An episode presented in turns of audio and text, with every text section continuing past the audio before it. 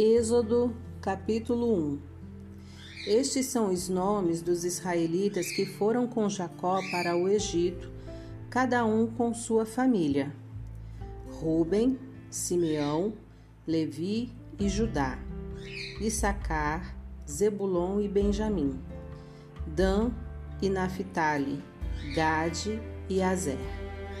Ao todo, eram setenta pessoas da descendência de Jacó. José já estava no Egito. Então José morreu, e morreram todos os seus irmãos e a geração inteira. Mas os descendentes de Israel continuaram a ter filhos. Eles eram extremamente férteis e houve uma explosão populacional no país que se encheu de israelitas. Tempos depois, um novo rei assumiu o poder no Egito.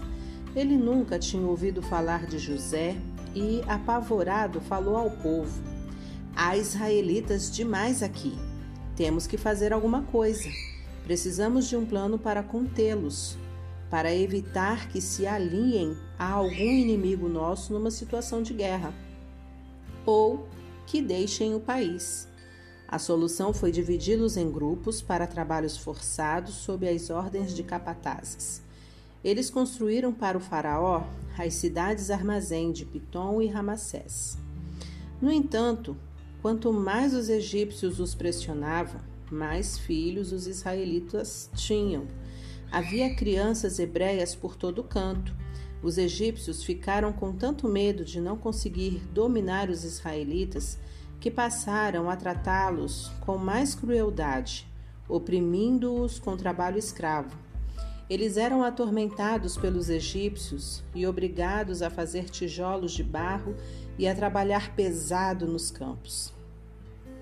A sobrecarga de trabalho impunha a eles uma rotina cruel. O rei do Egito teve uma conversa com duas parteiras dos hebreus, uma chamada Sifrá e a outra Puá ele ordenou: Quando vocês fizerem o parto das mulheres dos hebreus, olhem para saber de que sexo é o bebê. Se for menino, matem-no. Se for menina, deixe que viva. Mas as parteiras tinham grande respeito por Deus e não fizeram o que o rei do Egito havia ordenado. Deixaram os meninos viver. O rei do Egito mandou chamá-las e perguntou: por que vocês não obedeceram às minhas ordens? Vocês deixaram que os meninos vivessem. As parteiras responderam ao Faraó: As mulheres dos hebreus não são como as egípcias, porque têm muito vigor e dão à luz antes mesmo que as parteiras cheguem. Deus estava satisfeito com as parteiras e o povo continuava a aumentar, tornando-se muito forte. E como as parteiras honraram Deus, ele permitiu que elas também constituíssem família. Então o Faraó expediu o seguinte decreto: Todo menino que nascer deverá ser afogado no Nilo, mas deixem as meninas viver.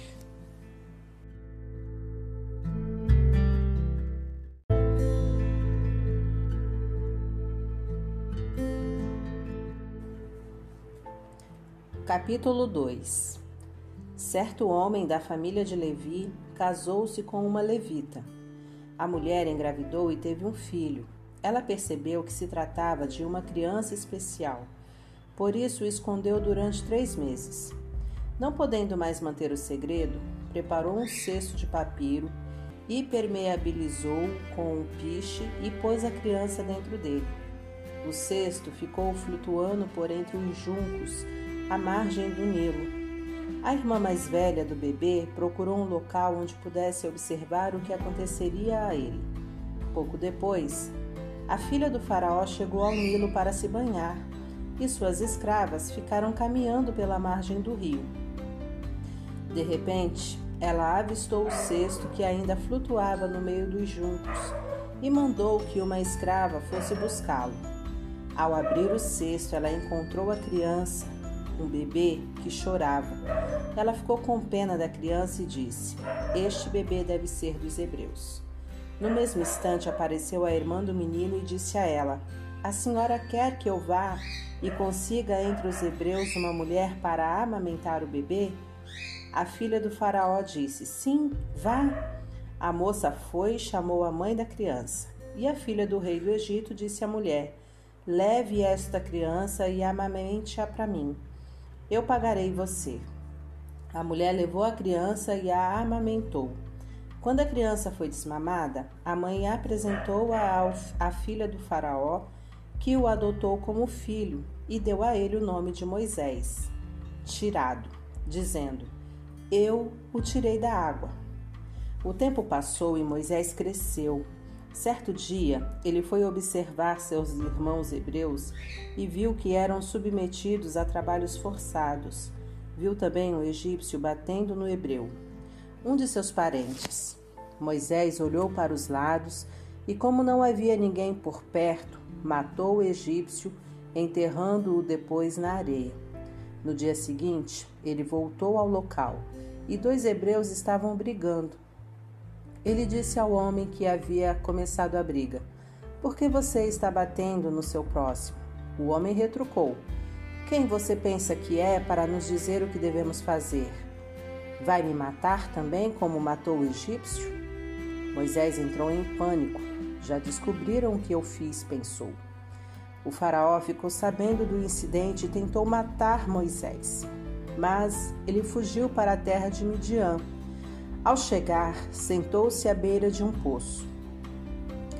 O sacerdote de Midian tinha sete filhas. Elas vinham ao poço, tiravam água e enchiam os bebedouros das ovelhas de seu pai.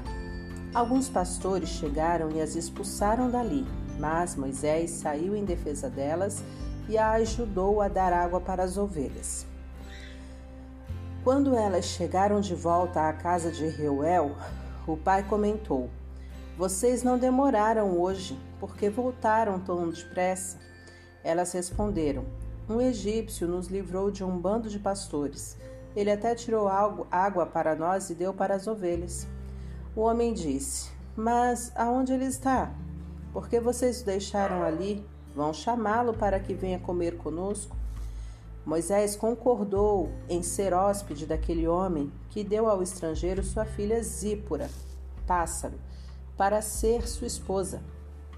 Ela teve um menino e Moisés deu a ele o nome de Gerson, imigrante, dizendo: Sou imigrante nesta terra estrangeira. Muitos anos depois, morreu o rei do Egito. Os israelitas gemiam e clamavam a Deus sob o regime de escravidão. E o pedido de libertação dos trabalhos forçados chegou a Deus. Deus ouviu seus gemidos e lembrou-se de sua aliança com Abraão, Isaque e Jacó. Deus viu o que estava acontecendo com Israel e entendeu a situação deles.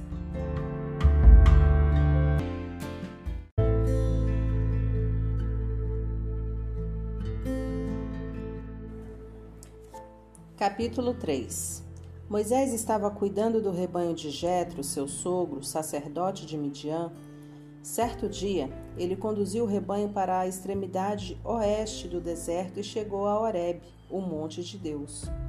O anjo do Eterno apareceu a ele nas chamas que saíam do meio de um arbusto. Embora estivesse em chamas, o arbusto não se queimava. Moisés pensou: O que está havendo aí? Isto é inacreditável. Por que o arbusto não é consumido pelo fogo? O Eterno viu que ele havia parado para observar o fenômeno e o chamou do meio do arbusto: Moisés, Moisés. Ele respondeu: Sim, estou aqui. E Deus disse: Não se aproxime mais. Tire as sandálias dos pés, você está pisando em solo sagrado. Ele prosseguiu: Eu sou o Deus de seu pai, o Deus de Abraão, o Deus de Isaque, o Deus de Jacó. Moisés escondeu o rosto, pois ficou com medo de olhar para Deus. E o Eterno disse: Faz tempo que venho observando a aflição do meu povo no Egito. Ouvi o povo clamar por livramento das mãos dos seus senhores e conheço muito bem o sofrimento dos israelitas. Agora desci para ajudá-los, para livrá-los do domínio do Egito, tirá-los daquele país e levá-los para uma terra boa, ampla, cheia de leite e mel, hoje habitada por cananeus, hititas, amorreus, ferezeus, heveus e jebuseus. O pedido de socorro dos israelitas chegou até mim, e eu mesmo tenho visto o tratamento cruel que eles recebem dos egípcios. Está na hora de você voltar. Estou enviando você ao Faraó para tirar o meu povo do Egito, o povo de Israel. Moisés retrucou: Mas por que eu? O que te faz pensar que posso enfrentar o Faraó e tirar os filhos de Israel do Egito? Deus respondeu: Eu vou com você, e a prova de que fui eu quem o enviou será esta: depois que você tiver tirado o meu povo do Egito, vocês me prestarão culto aqui mesmo, neste monte. Moisés disse a Deus: Suponha que eu vá ao povo de Israel e diga: O Deus de seus pais me enviou a vocês e eles me perguntem: Qual é o nome dele? O que eu devo dizer? Deus disse a Moisés: Eu sou quem sou. Diga ao povo de Israel: Eu sou, me enviou a vocês. Deus prosseguiu: Diga aos israelitas: O Eterno, o Deus de seus pais, o Deus de Abraão, o Deus de Isaac e o Deus de Jacó, me enviou a vocês. Meu nome sempre foi esse, e é assim que sempre serei conhecido. Agora vá, reúna os líderes de Israel e diga a eles: O Eterno, o Deus de seus pais, o Deus de Abraão, de Isaque e de Jacó, apareceu a mim e disse: Vi o que está acontecendo com vocês no Egito e resolvi tirar vocês da aflição do Egito e levá-los para a terra dos cananeus, dos Ititas, dos amorreus, dos ferezeus, dos heveus e dos jebuseus, terra em que manam leite e mel. Acredite em mim, eles darão ouvidos a você. Então você e os líderes de Israel irão até o rei do Egito e dirão: O Eterno, o Deus dos Hebreus, veio ao nosso encontro. Precisamos de sua permissão para fazer uma viagem de três dias ao deserto, adentro, e ali prestaremos culto ao Eterno nosso Deus. Sei que o rei do Egito não os deixará sair, a não ser que seja obrigado. Por isso, vou interferir e atingir o Egito em seu ponto fraco. Eles ficarão desnorteados com os meus milagres e depois farão questão de mandá-los embora. Farei que o povo tenha uma calorosa despedida da parte dos egípcios. Quando vocês saírem, não irão embora de mãos vazias. Cada mulher deve pedir à sua vizinha e às suas hóspedes de casa objetos de prata e ouro, joias e roupas, e vocês as porão em seus filhos e filhas.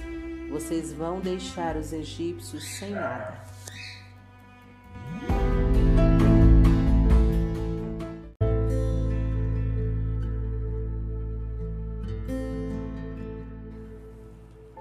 Capítulo 4 No entanto, Moisés previu uma dificuldade. Eles não vão confiar em mim, não vão acreditar numa palavra sequer.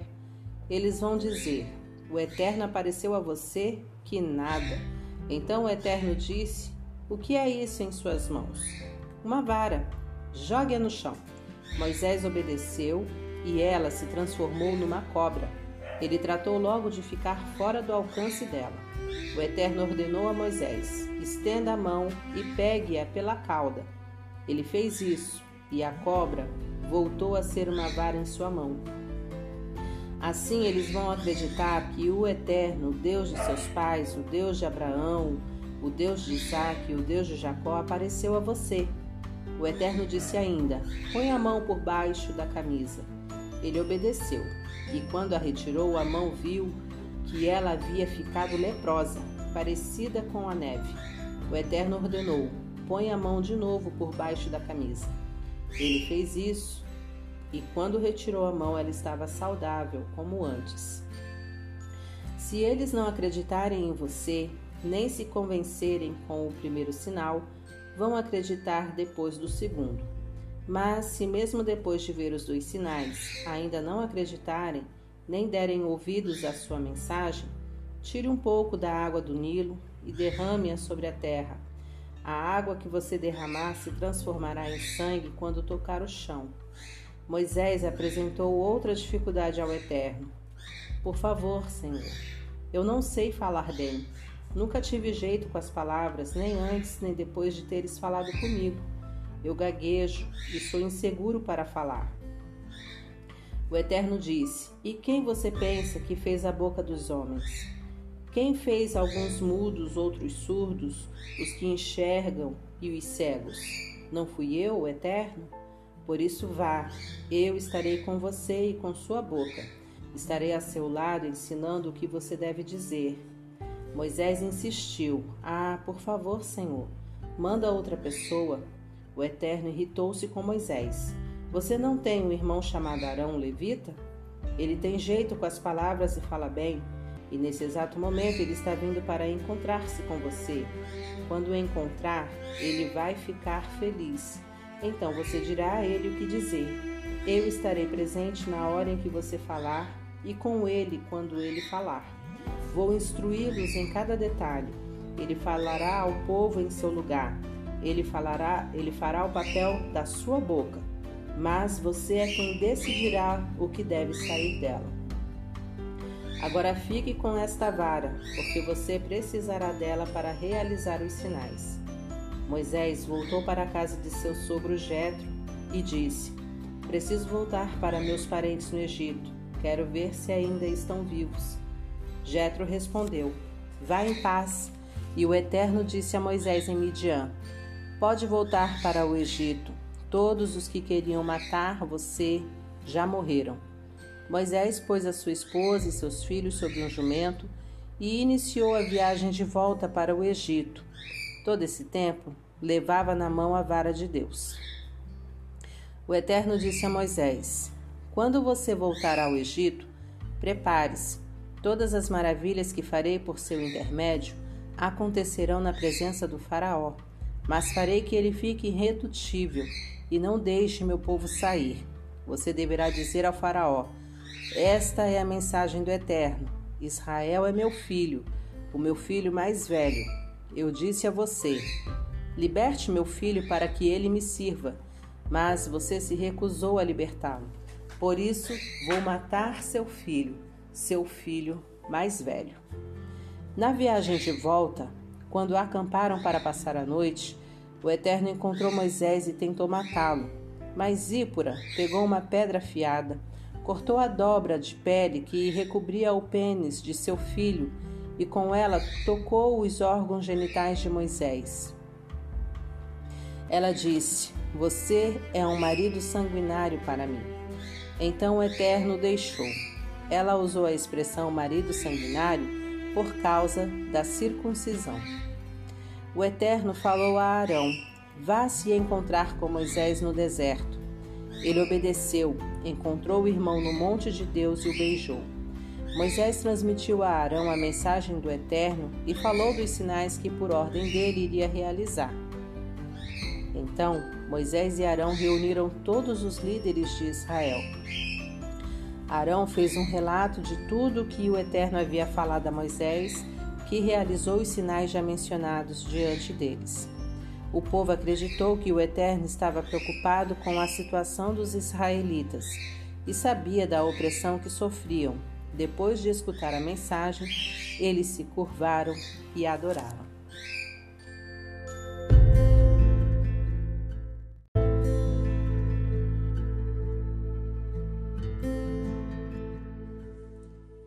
Capítulo 5 Finalmente, Moisés e Arão apresentaram-se ao Faraó e disseram: Isto é o que diz o Eterno Deus de Israel. Liberte meu povo para que celebre uma festa em minha homenagem no deserto. Mas Faraó retrucou: Quem é o Eterno para que eu dê importância ao que ele diz e mande Israel embora? Não sei quem é esse Eterno. E lógico, não vou, não vou mandar Israel embora. Eles disseram: O Deus dos Hebreus veio ao nosso encontro. Deixe-nos fazer uma viagem de três dias deserto adentro, para que possamos prestar culto ao nosso Deus eterno, de modo que ele não nos aflija com doença ou morte. O rei do Egito replicou: Moisés e Arão, por que vocês acham que devo liberar o povo? Voltem ao trabalho. E acrescentou: Essa gente já trabalha pouco e vocês ainda querem que eu dê folga para eles? A retaliação do Faraó veio na hora. Ele deu ordens aos feitores e seus subordinados: Não forneçam palha como antes para o povo fazer tijolos. De agora em diante, eles mesmos vão ter de providenciar a palha. E isso não significa redução da cota diária. Eles vão ter que produzir a mesma quantidade de tijolos. Isso porque estão ficando preguiçosos e ficam dizendo por aí: libere-nos do trabalho para que possamos adorar ao nosso Deus. Não deem moleza a esses folgados. Assim eles param de fazer reivindicações e esquecem essa história de adorar a Deus. Os feitores e seus subordinados foram passar as novas instruções ao povo. Ordens do Faraó: não, não se fornecerá mais palha. Recolham vocês mesmos a palha onde puderem encontrá-la, mas não se reduzirá um único tijolo de sua cota diária. E o povo espalhou-se por todo o Egito em busca de palha. Os feitores não tinham misericórdia e pressionavam os escravos. Cumpram sua cota. Queremos a mesma quantidade de quando recebiam palha. Os capatazes israelitas foram açoitados a mando dos feitores, porque vocês não cumpriram a cota de tijolos ontem, anteontem e hoje de novo. Os egípcios queriam saber. Os capatazes israelitas imploraram ao faraó por uma redução da carga de trabalho. Porque o Senhor está tratando seus servos assim ninguém nos dá mais palha, e ainda nos dizem: façam tijolos. Olhem para nós, estamos sendo agredidos sem ter culpa. Mas o Faraó respondeu: preguiçosos. É isso que vocês são, preguiçosos. É por isso que ficam exigindo: queremos uma folga para adorar ao Eterno. Voltem ao trabalho. Ninguém dará palha a vocês e é melhor que cumpram a cota diária de tijolos. Os capatazes israelitas viram que estava em situação difícil, pois teriam de voltar e dizer aos trabalhadores: nem um tijolo a menos na produção do dia. Ao sair da presença do Faraó, eles encontraram Moisés e Arão que os aguardavam. Os capatazes disseram: Que o Eterno veja o que vocês fizeram e os julgue, porque vocês nos puseram numa situação insustentável diante do Faraó e de seus servos Puseram nas mãos deles a arma que vai acabar conosco. Moisés orou ao Eterno e perguntou: Por que tratas tão mal este povo? E por que me enviaste? Desde o momento em que fui falar ao Faraó em teu nome, as coisas só pioraram para o povo. Libertação? É essa a libertação que pretendias?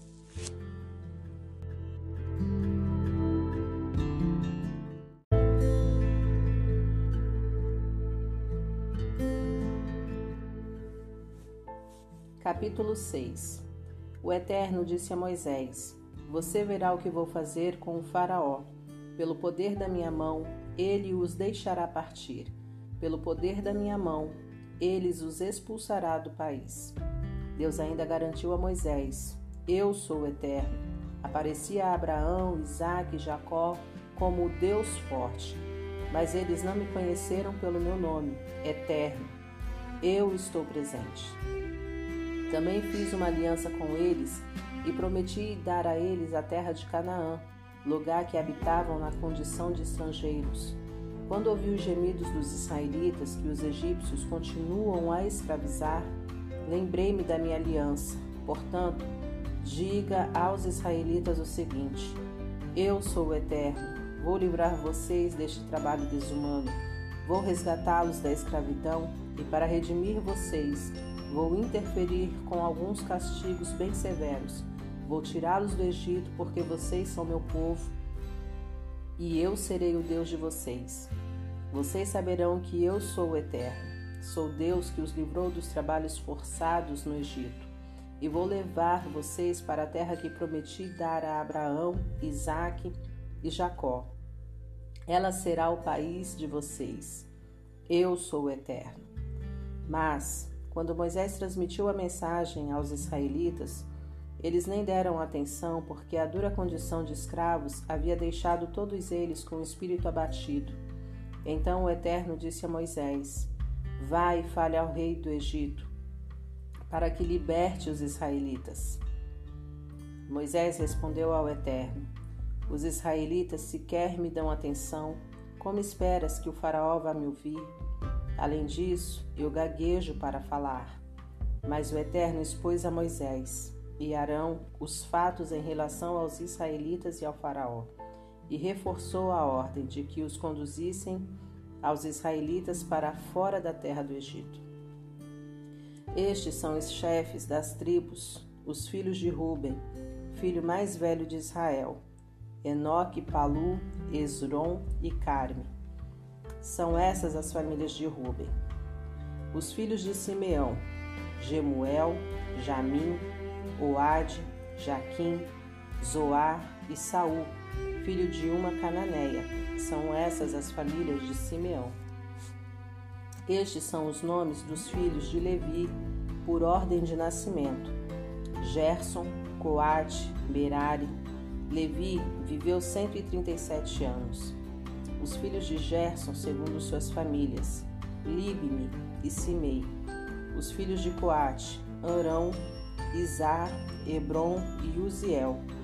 Coate viveu 133 anos. Os filhos de Merari, Mali e Muzi.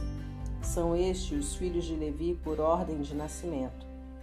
Arão casou-se com sua tia Joquebede, e ela teve Arão e Moisés. Arão viveu 137 anos. Os filhos de Izar, Corá, Nefeg e Zicre os filhos de Uziel, Misael, Eusafã e Citre. Arão casou-se com Eliseba, filha de Aminadab, irmão de Na, irmã de Naazon. E ela teve Nadab e Abiú, Eleazar e Itamar. Os filhos de Corá, Assir, Eucana, Abiasaf, essa é a família dos coraitas. Eleazar, filho de Arão, casou-se com uma das filhas de Putiel, e ela teve Finéias. Estes são os líderes das famílias levitas, família por família. A esse Arão e a esse Moisés, o Eterno havia ordenado: tire da terra do Egito os israelitas segundo os seus clãs. Foram estes homens, Moisés e Arão, que disseram ao Faraó, rei do Egito, que libertasse aos israelitas. Essa era a situação quando o Eterno falou outra vez a Moisés no Egito. Deus dirigiu-se a Moisés, dizendo: Eu sou o Eterno. Diga ao Faraó, rei do Egito, tudo o que eu disser. Mas Moisés respondeu: Olha para mim, eu gaguejo quando falo, porque o Faraó me daria atenção?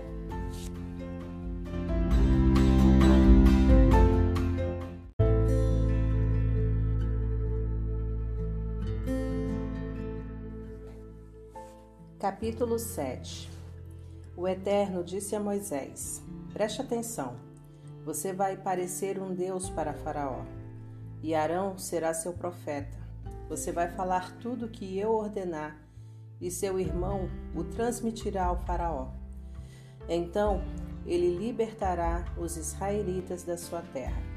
Ao mesmo tempo, farei o Faraó resistir e em seguida vou encher o Egito de sinais e maravilhas. O Faraó não vai dar atenção a vocês, mas darei um jeito no Egito e tirarei meus soldados de lá, isto é, meu povo, formado por israelitas, com meus atos poderosos de julgamento. Os egípcios vão perceber que sou eterno quando eu interferir e tirar os israelitas daquela terra. Moisés e Arão fizeram exatamente o que o Eterno havia ordenado. Por ocasião dessa audiência com Faraó, Moisés tinha 80 anos de idade e Arão 83. O Eterno instruiu Moisés e Arão: quando o Faraó disser, deem prova de quem vocês são e realizem algum milagre, diga a Arão: Pegue sua vara e jogue-a diante do Faraó, e ela se transformará numa serpente. Moisés e Arão foram à presença do Faraó e fizeram o que o Eterno havia ordenado. Arão jogou sua vara diante do Faraó e de seus servos, e ela se transformou em uma serpente. O Faraó mandou chamar seus sábios e feiticeiros. Os magos do Egito fizeram a mesma coisa por meio de seus encantamentos. Cada um deles jogou sua vara no chão e elas se transformaram em serpentes.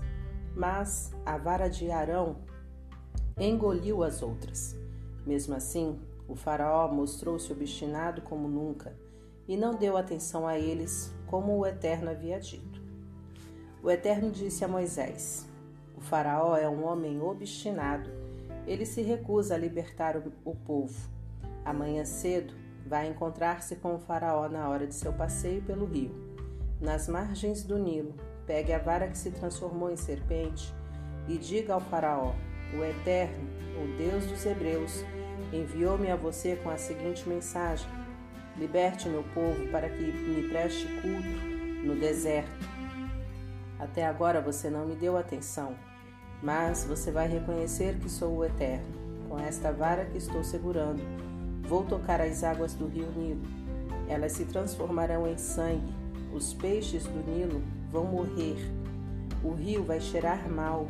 Por causa disso, os egípcios não poderão beber, beber as águas do Nilo. O Eterno disse também a Moisés: Diga a Arão: Agite sua vara sobre as águas do Egito, sobre os rios, canais, lagos e reservatórios, para que se transformem em sangue Haverá sangue em todo canto no Egito, até mesmo nas vasilhas e panelas. Moisés e Arão fizeram exatamente como o Eterno havia ordenado. Arão ergueu sua vara e bateu com ela nas águas do Nilo, diante dos olhos do Faraó e de sua comitiva. Toda a água do Nilo transformou-se em sangue. Os peixes do Nilo morreram. O rio começou a cheirar mal os egípcios não podiam beber da água do Nilo. Havia sangue por toda parte no Egito. Mas os magos do Egito fizeram a mesma coisa com seus encantamentos. E o Faraó continuou obstinado. Ele não deu atenção a eles, como o Eterno havia predito. Voltou as costas para eles e voltou para o palácio. Todos os egípcios tiveram de cavar perto do rio para achar água, pois não podiam beber a água do Nilo. Depois que o Eterno atingiu o Nilo, passaram-se sete dias.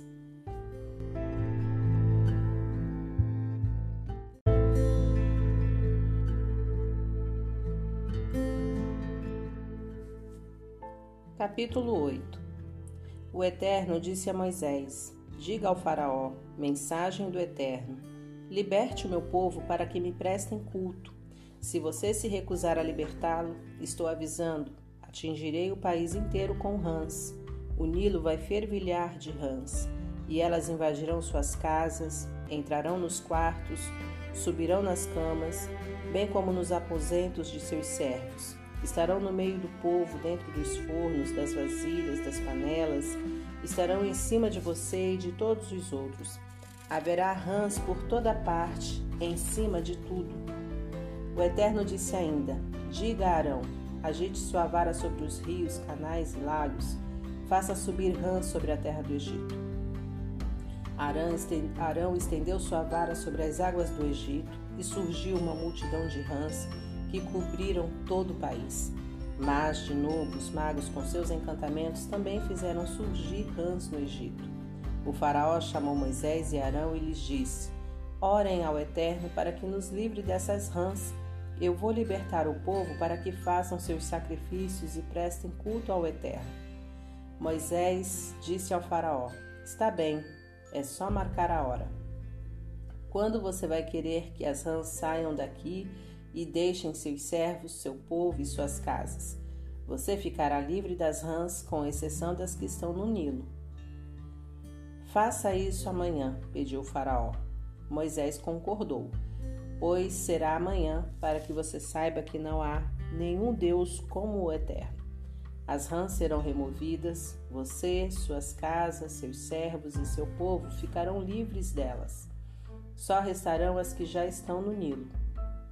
Moisés e Arão saíram da presença do Faraó, e Moisés orou ao Eterno por causa das rãs que ele havia enviado sobre o Faraó. O Eterno respondeu à oração de Moisés, e todas as rãs morreram. Casas, pátios e campos ficaram livres delas. Por todo canto havia rãs mortas, amontoadas em pilhas enormes, e o país inteiro cheirava mal por causa delas. Mas quando Faraó viu que a situação estava resolvida, permaneceu obstinado e não cumpriu com sua palavra, como o Eterno havia predito. O Eterno disse a Moisés: Diga a Arão: golpeie o pó da terra com sua vara.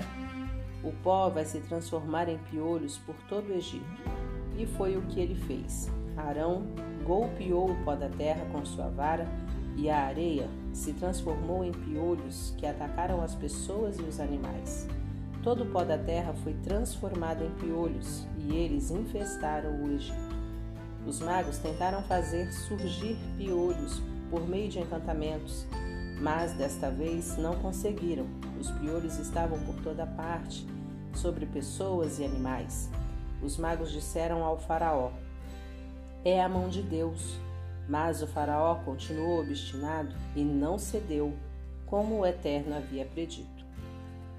O Eterno disse a Moisés: Levante-se amanhã bem cedo e vá ao encontro do Faraó quando ele estiver a caminho das águas, e transmita este recado: Mensagem do Eterno. Liberte o meu povo para que me prestem culto. Se você não libertar o meu povo, mandarei enxames de moscas sobre você sobre seus servos, seu povo e suas casas. As casas dos egípcios e até o chão em que pisarem ficarão infestados de mosca. Mas quando isso acontecer, vou isolar Goza, onde o meu povo vive, como se fosse um santuário. As moscas não chegarão ali. Assim, você saberá que sou o eterno nesta terra. Farei uma clara distinção entre o seu povo e o meu. Este sinal acontecerá amanhã. E foi o que o Eterno fez. Densos enxames de mosca infestavam o palácio do Faraó e as casas dos seus súditos. O Egito agora era um país coberto de moscas. O Faraó chamou Moisés e Arão e disse: Está bem, está bem. Podem ir sacrificar ao seu Deus, mas façam isso aqui neste país. Moisés retrucou: isso não seria prudente. Os egípcios vão ficar escandalizados com os sacrifícios que fazemos ao Eterno.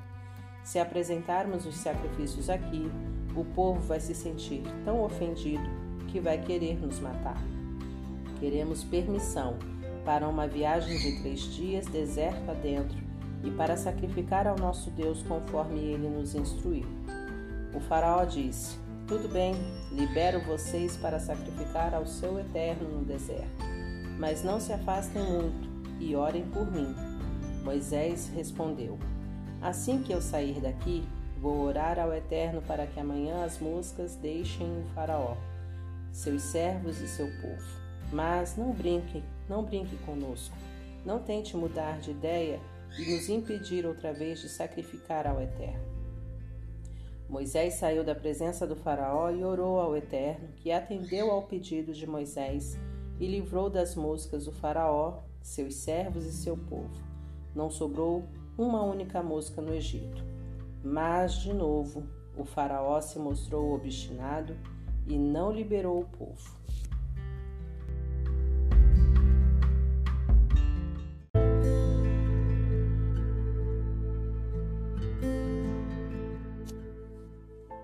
Capítulo 9 O Eterno disse a Moisés: Vá até o Faraó e diga-lhe: O Eterno, Deus dos Hebreus, diz o seguinte: Liberte o meu povo para que me prestem culto.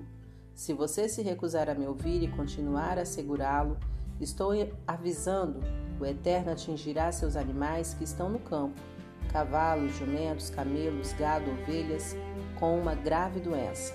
E também desta vez fará clara separação entre os animais de Israel e os do Egito. Nenhum animal dos israelitas morrerá. O Eterno marcou a hora. Isso acontecerá amanhã. E foi o que o Eterno fez no dia seguinte. Todos os animais do Egito morreram, mas não morreu nenhum só dos animais dos israelitas. O Faraó enviou alguns homens para averiguar, e nenhum animal dos israelitas havia morrido, nenhum sequer. Mas, mesmo assim, o Faraó continuou obstinado e não deu permissão para o povo sair. O Eterno disse a Moisés e Arão: Peguem um punhado de cinza de uma fornalha e Moisés deve jogá-la para o ar, bem diante dos olhos do Faraó. Uma fina camada de pó vai cobrir todo o Egito e provocar feridas, uma praga de furúnculos que atingirá pessoas e animais em todo o país.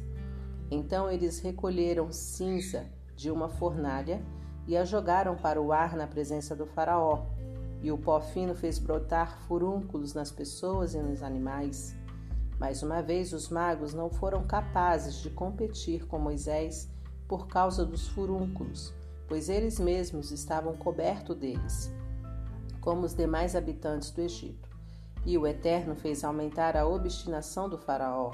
O rei do Egito se manteve irredutível, como o Eterno havia predito. O Eterno disse a Moisés: Levante-se amanhã bem cedo, vá ao encontro do Faraó e diga a ele: o eterno Deus dos Hebreus, diz o seguinte: Liberte meu povo, para que me prestem culto. Dessa vez atingirei você e seus servos e seu povo com toda a minha força, para que você entenda que não há ninguém como eu em nenhum lugar da terra. Você sabe que eu já poderia ter eliminado você e seu povo com doenças mortais, sem deixar ninguém para contar história. Mas eu mantive vivo por uma única razão: fazê-lo reconhecer o meu poder, para que a minha reputação se espalhe por toda a terra. Você ainda está se fortalecendo à custa do meu povo e não o deixa sair, mas isto é o que vai acontecer amanhã. A esta mesma hora enviarei uma terrível tempestade de granizo, como nunca houve no Egito desde a sua fundação.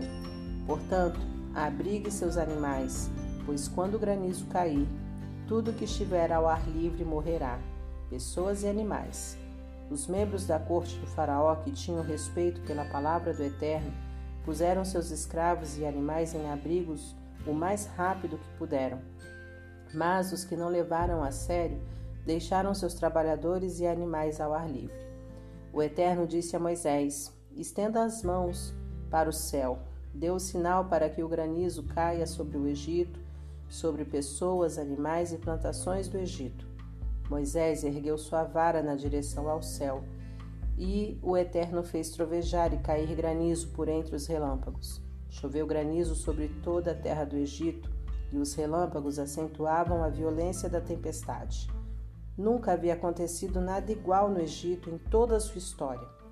O granizo arrasou o país. Tudo que estava a céu aberto nos campos foi esmagado pessoas, animais e plantações, até as árvores nos campos foram derrubadas. A única exceção foi Gozen, onde os israelitas moravam. Não caiu granizo na terra deles. O faraó convocou Moisés e Arão e disse: Desta vez pequei com toda certeza. O Eterno está com a razão, eu e meu povo é que estamos errados. Orem ao Eterno Chega de trovões e de granizo mandados pelo Eterno. Vocês estão liberados a partir de agora. Quanto mais cedo saírem, melhor. Moisés respondeu: Assim que eu sair da cidade, vou estender os braços ao Eterno. Os trovões, os trovões vão cessar e o granizo deixará de cair, para que você saiba que esta terra pertence ao Eterno. Mesmo assim, Sei que você e seus súditos não têm nenhum respeito pelo Eterno. O linho e a cevada que já haviam amadurecidos foram destruídos, mas o trigo e o centeio escaparam, pois só mais tarde iriam amadurecer. Moisés saiu da presença do Faraó e da cidade, então estendeu os braços ao Eterno. Os trovões e o granizo cessaram e passou a tempestade. Dito e feito. Ao ver que a chuva e o granizo e os trovões haviam cessado. O Faraó continuou em seu pecado, mais obstinado do que nunca. Ele e os membros da corte, o coração do Faraó estava duro como pedra. Mais uma vez, ele se recusou a liberar os israelitas, como o Eterno havia ordenado por intermédio de Moisés.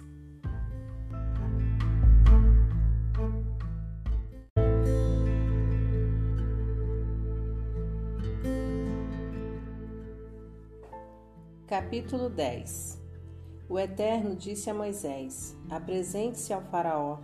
Fui eu quem causou sua obstinação, a dele e a dos membros da corte, para obrigá-los a testemunhar meus sinais, para que vocês pudessem contar a seus filhos e netos que tripudiei sobre os egípcios, como o gato faz com o rato, e para que todos vocês saibam que eu sou Eterno. Moisés e Arão apresentaram-se ao Faraó e disseram: O Eterno, o Deus dos Hebreus, diz o seguinte: Até quando você vai se recusar a se dobrar perante mim? Liberte meu povo para que me preste culto. Se você se recusar a libertá-lo, cuidado. Amanhã vou enviar uma nuvem imensa de gafanhotos sobre o país. Eles cobrirão cada centímetro do chão e ninguém conseguirá enxergá-lo. Os gafanhotos vão devorar o que sobrou da tempestade de granizo, nem as árvores que estiverem nascendo nos campos vão escapar. Eles vão invadir sua casa e infestarão as casas dos membros da corte e todas as outras casas do Egito. Afirmo que nunca se viu nada igual, desde o tempo em que seus antepassados puseram o pé nesta terra. Depois de entregar o recado, eles viraram as costas e saíram da presença do Faraó. Os membros da corte disseram: Até quando você vai deixar este homem nos atormentar? Deixe esse povo ir prestar o culto ao Eterno, o Deus deles. Não percebe que o Egito está indo para o buraco? Então Moisés e Arão foram chamados de volta à presença do Faraó e ele disse: Está bem, vão, prestem culto ao Eterno, Deus de vocês mas preciso saber quem vai e quem fica. Moisés respondeu: Vamos levar jovens e velhos, filhos e filhas, rebanhos e gados, porque será um culto de celebração ao Eterno. O Faraó retrucou: Eu até os enviaria com as bênçãos do Eterno, mas de modo algum vou permitir que levem seus filhos. Olhem aqui, vocês não estão com boas intenções. Basta olhar para vocês. Nada feito. Só os homens irão, se quiserem assim. Vão e prestem culto ao Eterno. Não é o que tanto desejam? E foram expulsos da presença do Faraó. O Eterno disse a Moisés: Estenda a mão sobre o Egito e dê o sinal para que os gafanhotos cubram a terra do Egito e devorem todas as folhas deste país, tudo que o granizo não destruiu. Moisés estendeu a sua vara sobre a terra do Egito e o Eterno fez soprar um vento oriental durante aquele dia inteiro e por toda aquela noite. Pela manhã, os gafanhotos chegaram trazidos pelo vento oriental. Os gafanhotos cobriram toda a terra do Egito, ocupando cada centímetro do solo. O país ficou tomado de assalto pelos insetos. Nunca havia acontecido uma invasão tão maciça de gafanhotos e não haverá outra igual. Eles devoraram tudo, cada folha, cada pedaço de fruta, tudo que o granizo não havia destruído. O estrago foi imenso. Tudo o que restou foram árvores desfolhadas e campos desnudos. O verde foi banido de toda a terra do Egito. Imediatamente o Faraó mandou chamar Moisés e Arão e disse: Pequei contra o Eterno, seu Deus, e também contra vocês. Revelem meu pecado mais uma vez. Orem ao Eterno, o Deus de vocês, para que ele me livre desta calamidade e retire a morte deste lugar. Moisés saiu da presença do Faraó e orou ao Eterno. O Eterno então inverteu a direção do vento. Um vento forte, vindo do oeste, empurrou os gafanhotos para o Mar Vermelho. Não sobrou um único gafanhoto em toda a terra do Egito. Mas o Eterno manteve o Faraó em sua obstinação, e o rei mais uma vez, se recusou a liberar os israelitas. O Eterno disse a Moisés: Estenda a mão para o céu, faça escurecer a terra do Egito, uma escuridão tão densa que seja quase palpável. Moisés estendeu a mão para o céu e ninguém mais conseguia enxergar ninguém. Durante três dias, ninguém se atreveu a sair do lugar. A única exceção eram os israelitas, pois havia luz no lugar em que moravam. O faraó chamou Moisés e disse: Você, todos, podem ir e prestar culto ao Deus eterno. Só que os rebanhos e o gado ficam aqui mas não vou proibir vocês de levar os filhos. Moisés retrucou: Você tem que nos deixar levar os animais, porque precisamos deles para os sacrifícios que vamos oferecer em adoração ao nosso Deus, o Eterno. Os animais têm de seguir conosco, nem mesmo um casco deve ficar para trás. Eles fazem parte do culto que prestaremos ao nosso Deus, o Eterno e só quando chegarmos lá é que saberemos do que vamos precisar. Mas o Eterno manteve o Faraó em sua obstinação, e ele não concordou em liberar o povo. O Faraó disse a Moisés: Sumam daqui, é, e muito cuidado, nunca mais quero ver vocês. Se aparecerem na minha frente de novo, vocês vão morrer. Moisés disse: Seja como você quer, você nunca mais me verá.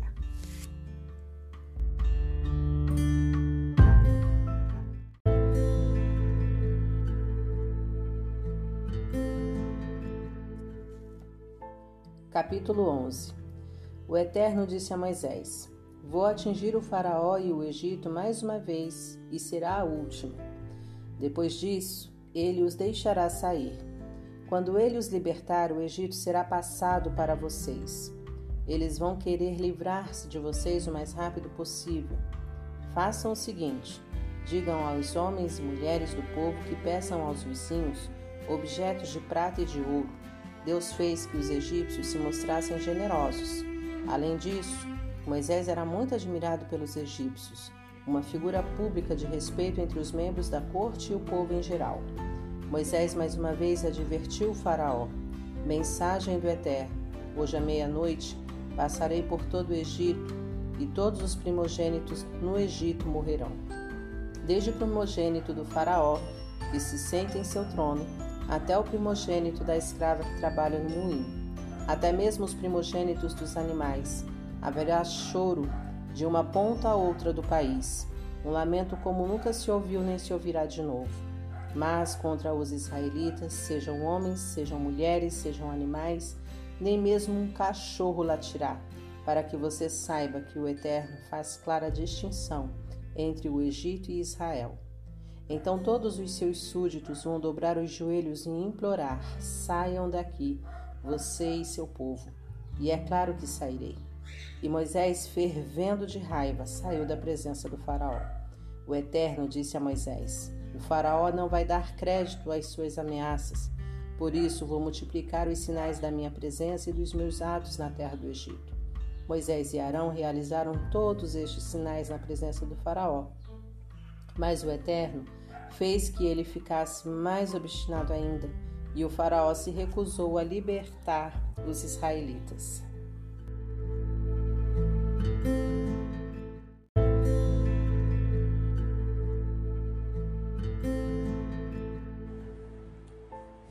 Capítulo 12 Moisés e Arão ainda estavam no Egito quando o Eterno disse a eles: Este será o primeiro mês do ano para vocês.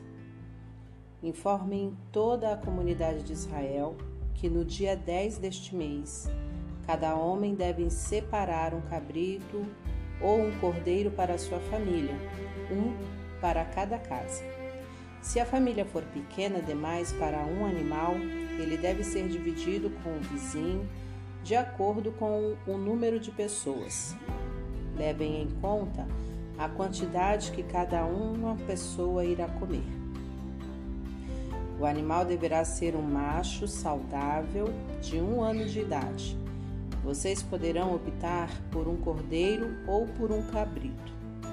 Mantenham o animal preso até o dia 14 e depois o sacrifiquem. Toda a comunidade de Israel fará isso ao pôr do sol. Em seguida, recolham um pouco do sangue do animal para passar sobre os batentes e na viga superior da porta da casa em que vocês comerão o animal.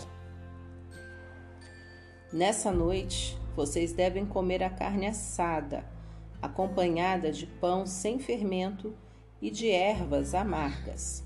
Não comam nada cru nem cozido em água. O animal inteiro deve ser assado até mesmo a cabeça, pernas e vísceras. Não deve sobrar nada para a manhã seguinte. Se houver sobras, elas deverão ser queimadas. Vocês deverão comê-lo vestidos, como se estivessem prontos para sair, com sandália nos pés e cajado na mão. Comam depressa. É a Páscoa do Eterno. Na mesma noite, passarei pela terra do Egito e matarei todos os primogênitos do país, seja homem, seja animal, como uma sentença aplicada sobre todos os deuses do Egito. Eu sou o Eterno. O sangue será um sinal na casa em que vocês moram. Quando vir o sangue, passarei direto, e nenhuma desgraça virá sobre vocês quando eu atingir a terra do Egito. Esse dia deverá ser sempre lembrado por vocês e comemorado com uma festa ao Eterno por todos os seus descendentes, uma festa fixa que deverá ser sempre celebrada. Vocês comerão pão sem fermento durante sete dias. No primeiro dia, tira de casa todo o fermento. A pessoa que comer alguma coisa com fermento entre o primeiro e o sétimo dia será eliminada de Israel. Separem o primeiro dia e o sétimo, pois são dias sagrados. Não trabalhem nesses dias. A única atividade permitida é o preparo das refeições. Comemorem a festa dos pães sem fermento. Ela marca o dia exato em que usei o meu poder para tirá-los da terra do Egito. Todas as gerações que estão por vir devem guardar esse dia é uma festa fixa que deve ser sempre comemorada no primeiro mês, começando no fim da tarde do dia 14 até o fim da tarde do dia 21. Vocês devem comer pão sem fermento. Durante os sete dias, ninguém deve ter fermento guardado em casa. Quem comer algo que contenha fermento, seja visitante, nascido na terra, será eliminado na comunidade de Israel. Repito, não comam nesses dias nada que contenha fermento, apenas matzot. Moisés reuniu todos os líderes de Israel e os instruiu: escolham a um cabrito ou um cordeiro para cada família e sacrifiquem um animal para a Páscoa. Peguem um feixe de sopo, molhem numa vasilha com o sangue e passem-no sobre os batentes da viga superior da porta. Ninguém deve sair de casa antes do amanhecer. O Eterno passará para atingir o Egito. Ele não entrará na casa que tiver a porta marcada com sangue. Ou seja, não permitirá que o destruidor entre naquela casa para matar. Sigam essas instruções. Elas são leis eternas para vocês e para seus descendentes, quando entrarem na terra que o Eterno dará a vocês, de acordo com a promessa que fez, continuem a observar todas essas coisas. E quando seus filhos perguntarem: por que fazemos isso? Expliquem a eles: é o sacrifício da Páscoa feito ao Eterno, que não passou pela casa dos israelitas no Egito quando o atingiu com morte. Em vez disso, ele nos resgatou. Depois dessas palavras, o, o povo se curvou e adorou. E os israelitas fizeram tudo o que o Eterno havia ordenado a Moisés e Arão. À meia-noite, o Eterno matou todos os primogênitos do Egito, desde o primogênito do Faraó que se sentava no trono, até o primogênito do prisioneiro no cárcere. Matou também todos os primogênitos dos animais. Naquela noite o faraó saiu da cama bem como todos os membros da corte e os demais habitantes do Egito. E por todo o Egito o povo chorava e lamentava sua perda. Não havia uma casa sequer em que não houvesse um morto. Na mesma noite, o Faraó chamou Moisés e Arão e disse: Vão embora daqui. Vocês e todos os israelitas vão e prestem culto ao Eterno como quiserem. Leve suas ovelhas e o gado, o que quiserem, mas saiam do país e me deem sua benção. Os egípcios não viam a hora de se ver livres dos israelitas. Por isso os pressionavam e apressavam, dizendo: Vamos todos morrer. O povo pegou a massa de pão sem fermento e enrolou as formas de pão com as roupas, assim podia transportá-las nos ombros. Os israelitas haviam seguido à risca as instruções de Moisés e pedido aos egípcios roupas e objetos de prata e de ouro. O Eterno fez que os egípcios se mostrassem generosos para com o povo. Eles não negaram nada aos israelitas. Eles raparam os, os egípcios. Os israelitas saíram de Ramsés e partiram na direção de Sucote. Uma multidão de seiscentos mil homens a pé aproximadamente, sem contar mulheres e crianças. Um grande número de pessoas desqualificadas aproveitou a ocasião para ir com eles. Havia também imensos rebanhos e muito gado. Os israelitas assaram bolos com a massa trazida do Egito, preparada sem fermento. Eles saíram tão apressados do Egito que nem tiveram tempo de preparar comida para a viagem. Os israelitas viveram no Egito 430 anos. Ao fim desse período, período, exatamente no último dia, todo o exército do Eterno saiu daquele país. O Eterno fez vigília toda aquela noite, cuidando dos israelitas enquanto os tirava do Egito. Por causa disso, todas as gerações de Israel deverão honrar o Eterno, fazendo vigília nessa noite. O Eterno disse a Moisés e Arão: são estas as normas para a comemoração da Páscoa. Nenhum estrangeiro deverá comê-la. O escravo que houver sido comprado e circuncidado poderá comê-la. Eventuais visitantes ou trabalhadores contratados não poderão comê-la. Ela deve ser comida dentro de casa.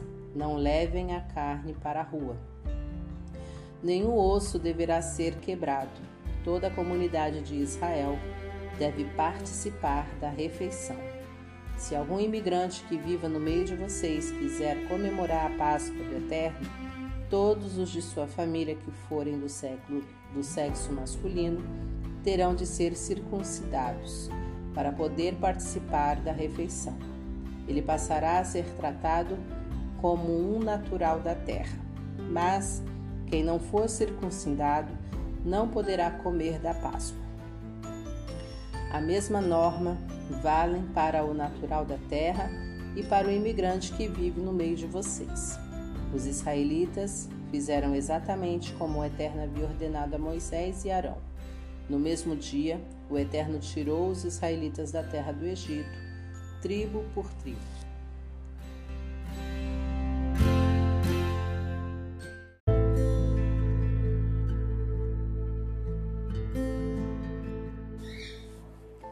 Capítulo 13 O Eterno disse a Moisés: Consagrem a mim todos os primogênitos. O primeiro a nascer entre os israelitas, seja homem, seja animal, será meu. Moisés fez este pronuncia, pronunciamento ao povo. Lembrem-se sempre deste dia. Foi neste dia que vocês saíram do Egito, da casa da escravidão. O Eterno tirou vocês de lá com o poder da sua mão. Não comam pão que contenha fermento.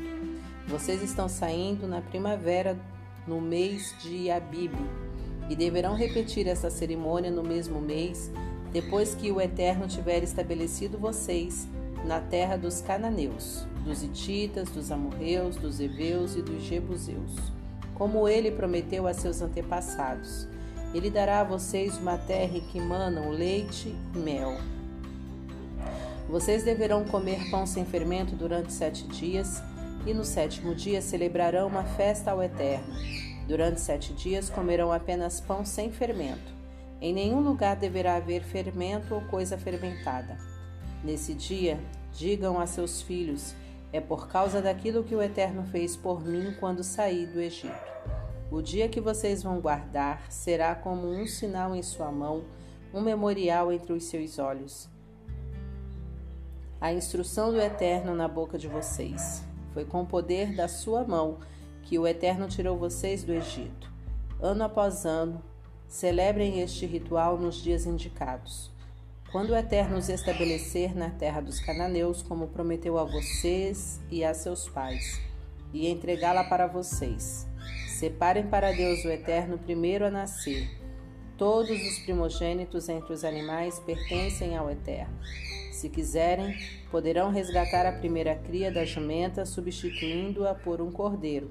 Se optarem por não resgatá-la, deverão quebrar o pescoço do animal. Vocês deverão resgatar todos os primogênitos do, século, do sexo masculino entre seus filhos. Quando seus filhos perguntarem o que isso quer dizer, explique: o Eterno, com o poder da sua mão, nos tirou do Egito, onde éramos escravos. O Faraó estava obstinado e não queria nos deixar sair. Mas o Eterno matou todos os primogênitos no Egito, de homens e de animais. É por isso que ofereço em sacrifício ao Eterno todos os machos que nascem primeiro e resgata o menino primogênito. Essa declaração servirá como sinal em suas mãos, um símbolo no meio da testa de vocês. O Eterno nos tirou do Egito com o poder da sua mão. Depois que o Faraó deixou o povo sair, Deus não o conduziu pelo caminho mais curto que passava pela terra dos filisteus, pois pensou: se o povo deparar com a guerra, mudará de ideia e vai querer voltar para o Egito. Então Deus conduziu os israelitas pelo caminho do deserto, rodeando o Mar Vermelho. Eles saíram do Egito em formação militar. Moisés levou com ele os ossos de José, pois este havia feito a família jurar solenemente, dizendo: Com certeza, Deus os responsabilizará se não o fizerem. Por isso, não deixem de levar meus ossos com vocês. Eles saíram de Sucote e acamparam em Etã, à margem do deserto.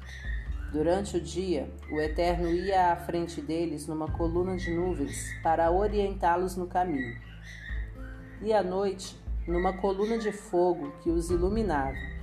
Por isso, eles podiam viajar sem impedimento de dia ou de noite a coluna de nuvem durante o dia e a coluna de fogo durante a noite acompanhavam o povo o tempo todo.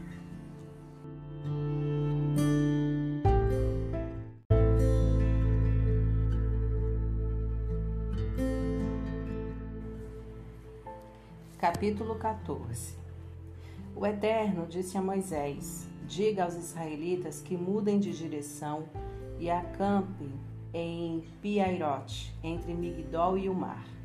Montem acampamento à beira-mar, em frente a Baal-Zephon. Assim, o faraó vai pensar: os israelitas se perderam e estão andando a esmo na imensidão do deserto.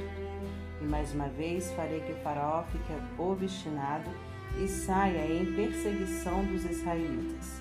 Meu plano é usar o faraó e seu exército para pôr minha glória em evidência Assim, os egípcios vão entender de vez que eu sou Eterno. Quando contar ao rei do Egito que o povo havia ido embora, ele e os membros da corte mudaram de ideia, dizendo: O que foi que fizemos? Libertamos Israel, nossa mão de obra escrava. Mais que depressa, o Faraó mandou preparar suas carruagens e reuniu o exército aparelhou 600 de suas melhores carruagens, mais o restante das carruagens egípcias e seus respectivos condutores.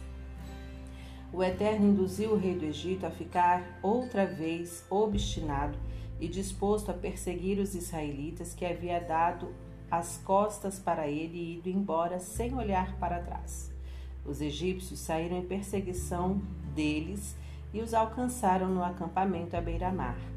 Todas as carruagens do Faraó, com seus cavalos, condutores e todos os seus soldados de infantaria, se posicionaram em Piairote, em frente a Baal-Zephon. Foi então que os israelitas avistaram o exército do Faraó, os egípcios indo atrás deles. O medo tomou conta deles. Aterrorizados, clamaram ao Eterno e disseram a Moisés: Será que não havia cemitérios suficientes no Egito? E por isso você nos trouxe para morrer no deserto? Para que você, para que você nos tirou do Egito? Já não havíamos avisado você que isso iria acontecer? Não dissemos: Deixe-nos em paz aqui no Egito? É melhor ser escravo no Egito que cadáver no deserto? Moisés respondeu ao povo: Não tenham medo, fiquem firmes e observem o Eterno realizar hoje sua obra de salvação a favor de vocês. Olhem bem para os egípcios hoje, porque vocês não vão tornar a vê-los. O Eterno guerreará por vocês. Quanto a vocês, calem a boca. O Eterno disse a Moisés: Por que eles estão clamando a mim? Diga aos israelitas que continuem andando. Segurem bem alto seu cajado e estenda a mão sobre o mar. Divida o mar ao meio. Os israelitas atravessarão o mar, atravessarão o mar a pé, sem se molhar. Enquanto isso, induzirei os egípcios a continuar obstinados na perseguição. Vou usar o Faraó e o exército dele inteiro, suas carruagens e seus cavaleiros, para pôr minha glória em evidência. Assim os egípcios ficarão sabendo que sou o Eterno. Em seguida, o anjo de Deus que estava à frente do acampamento de Deus posicionou-se à retaguarda, e o mesmo aconteceu com a coluna de nuvem. A nuvem agora estava estacionada entre o exército egípcio e o acampamento de Israel. Ela envolveu o primeiro acampamento na escuridão e inundou o outro com luz. Durante toda a noite, um exército não pôde se aproximar do outro. Então Moisés estendeu a mão sobre o mar, e o Eterno afastou as águas com um fortíssimo vento oriental que soprou a noite toda. Aquela parte do mar se transformou em estrada depois que as águas foram divididas. Os israelitas puderam caminhar através do mar, pisando em solo enxuto, com uma parede de água de cada lado. Depois foi a vez dos egípcios que empreenderam uma corrida desenfreada pelo meio do mar com todos os cavalos, carruagens e condutores do Faraó.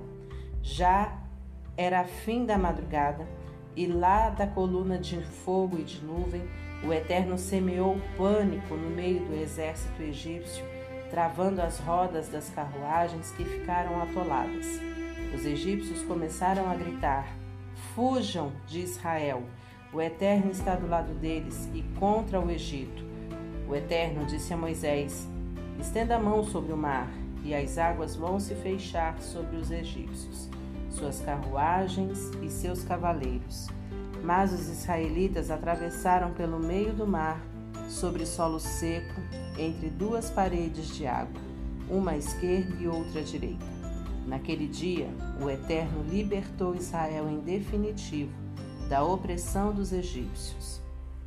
Israel olhou para os egípcios mortos sobre a areia da praia e percebeu como era grande o poder do Eterno. Ao ver o que ele havia feito com os egípcios, o povo temeu o Eterno e passou a confiar nele e em seu servo Moisés.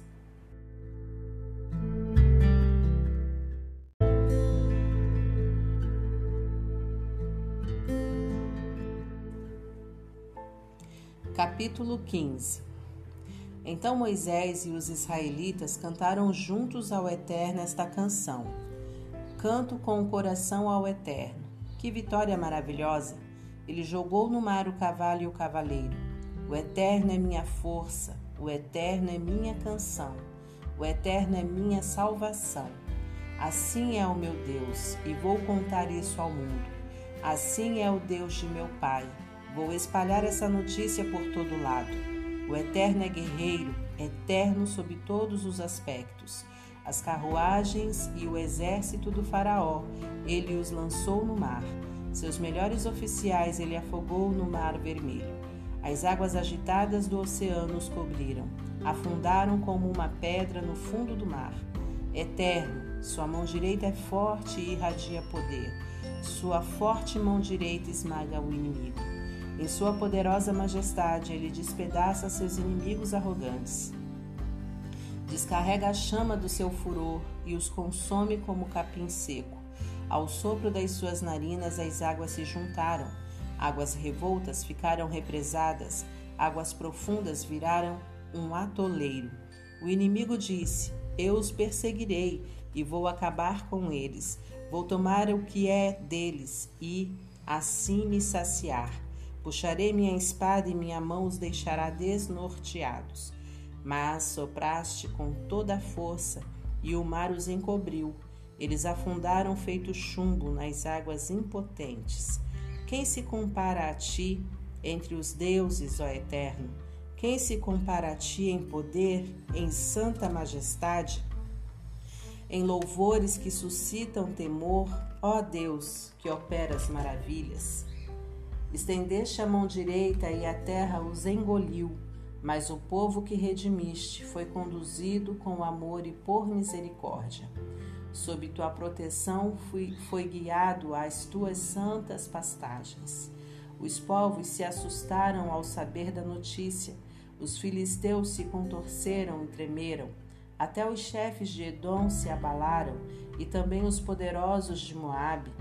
Todos em Canaã entraram em pânico e esmoreceram o pavor e o medo os deixaram desnorteados. Com o movimento do teu braço direito, tu os deixaste paralisados como pedras, enquanto teu povo atravessava o mar, ó Eterno, até que o povo que formaste tivesse atravessado. Tu o trouxeste e o plantaste no monte da tua herança, no lugar em que habitas, no lugar que criaste, no teu santuário, Senhor que estabeleceste com as próprias mãos, que o Eterno reine para sempre e por toda a eternidade. Os cavalos, as carruagens e os cavaleiros do Faraó entraram no mar, e o Eterno fez as águas se voltarem contra eles. Mas os israelitas atravessaram o mar a pé, sem se molhar. Miriam, profetisa e irmã de Arão, Pegou um tamborim e todas as mulheres a acompanharam dançando com tamborins. Miriam dirigiu o canto que dizia: Cantem ao Eterno, que vitória maravilhoso! Ele jogou no mar o cavalo e cavaleiro. Moisés conduziu Israel desde o Mar Vermelho até o deserto de Sur. Eles viajaram três dias pelo deserto e não encontraram água. Chegaram a Mara, mas não havia condições de beber a água que havia ali porque era amarga. Por isso deram ao lugar o nome Mara, amarga. E o povo foi reclamar com Moisés: O que vamos beber? Moisés clamou ao Eterno e ele mostrou um pedaço de madeira. Moisés jogou na água e ela se transformou em água doce. Foi nesse lugar que o Eterno fixou normas e regras, e foi ali que começou a pôr Israel à prova. O Eterno disse: se vocês forem obedientes e atentarem para o Eterno, que os ensinará como viver em Sua presença, obedecendo aos seus mandamentos e guardando suas leis, então não atingirei vocês com as doenças que enviei sobre os egípcios. Eu sou o Eterno, aquele que cura vocês. Eles chegaram a Elim, onde havia doze fontes de água e setenta palmeiras, e acamparam ali junto das águas.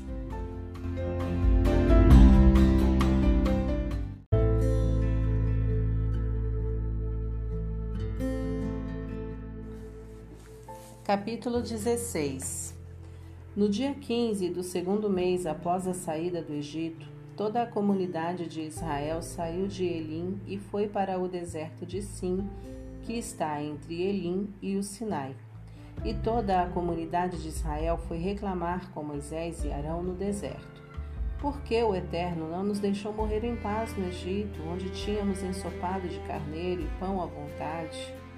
Você nos trouxe a este deserto para matar de fome toda a comunidade de Israel. O Eterno disse a Moisés: Vou fazer chover pão do céu. O povo deverá juntar o suficiente para um dia. Eu os porei à prova para ver se vivem ou não de acordo com as minhas instruções. No sexto dia, quando forem preparar o que recolheram, terão o dobro da quantidade diária. Moisés e Arão disseram ao povo de Israel: Esta noite vocês saberão que foi o Eterno quem tirou vocês do Egito, e de manhã verão a glória do Eterno. Ele ouviu suas reclamações contra ele.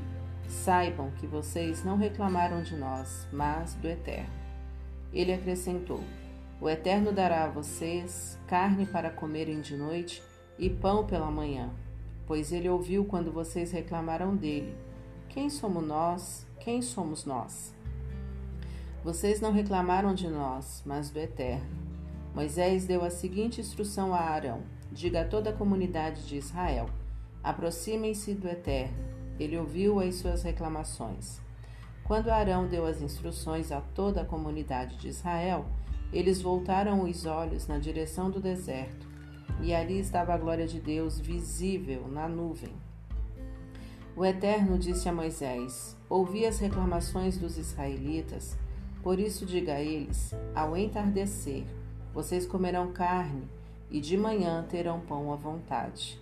Assim entenderão que eu sou o Eterno, seu Deus. Naquela noite, um grande número de codornas pousou no acampamento na manhã seguinte havia uma camada de orvalho no deserto em volta. Quando a camada de orvalho desapareceu, uma camada de algo parecida com flocos finos, como a geada, cobria o chão do deserto. Os israelitas, ao ver o estranho fenômeno, começaram a perguntar uns aos outros: Mabu? O que é isso? Eles não tinham a menor ideia do que era aquilo. Moisés explicou: isso é o pão que o Eterno providenciou para que vocês comessem, e estas são as instruções do Eterno. Juntem o suficiente para cada um, cerca de um jarro por pessoa. Recolham o bastante para cada indivíduo de sua tenda. O povo de Israel começou a recolher o alimento. Alguns juntaram mais, outros juntaram menos. Mas, quando mediram o que havia recolhido, não estava sobrando para os que haviam juntado mais, nem faltando para os que haviam juntado menos. Cada um havia recolhido a medida necessária. Moisés deu este aviso: Não deixem sobrar para amanhã. Mas houve alguns que não obedeceram a Moisés e guardaram um pouco para o dia seguinte, e o que havia sido guardado ficou cheio de bichos e cheirava, e cheirava mal. Moisés perdeu a paciência com eles. Eles recolhiam o alimento todas as manhãs, o necessário para cada um. Quando o sol ficava mais forte, ele se derretia. No sexto dia, juntaram o dobro de pão, cerca de dois jarros por pessoa. Os líderes da comunidade foram relatar as a mudança a Moisés. E Moisés disse: O que o Eterno falou foi o seguinte: Amanhã é dia de descanso, sábado, santo ao Eterno. Assem ou cozinhem hoje o que quiserem e guardem as sobras para amanhã. Eles guardaram o que sobrou para o dia seguinte, conforme Moisés havia ordenado. E dessa vez o pão não cheirou mal nem criou bichos. Moisés disse também: Agora comam, este é o dia, o sábado do Eterno. Hoje vocês não acharão nada. Durante seis dias deverão juntá-lo, mas o sétimo dia é o sábado, e não haverá alimento para recolher nesse dia.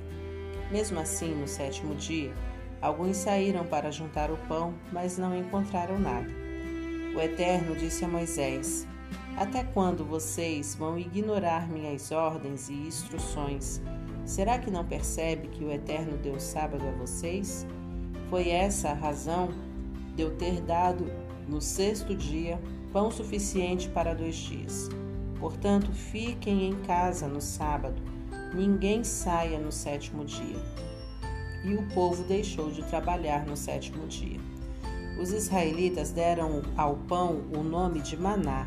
O que é isso? Ele era esbranquiçado e parecido com a semente do coentro. O gosto era de bolacha com mel.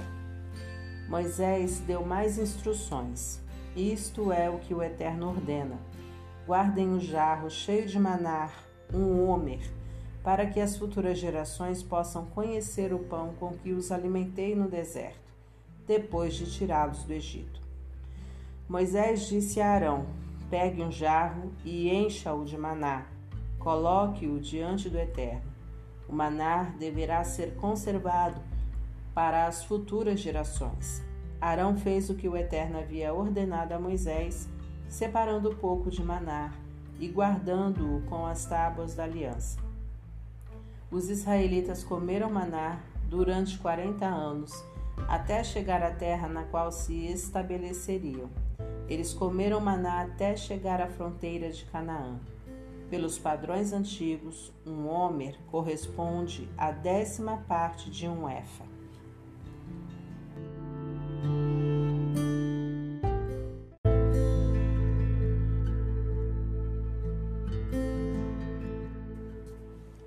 Capítulo 17 Sob a direção do Eterno, toda a comunidade de Israel partiu do deserto de Sim e avançou no caminho por etapas. Eles acamparam em Refidim, mas não havia sequer uma gota de água para o povo beber. E o povo exigiu de Moisés: Dê-nos água para beber. Mas Moisés respondeu: Por que, não, por que estão me atormentando? Por que estão pondo à prova o Eterno? Mas o povo estava com sede e passou a reclamar a Moisés: Por que você nos tirou do Egito e nos trouxe para cá com os nossos filhos e nossos animais? Foi para morrermos de sede? Moisés orou ao Eterno: O que faço com este povo?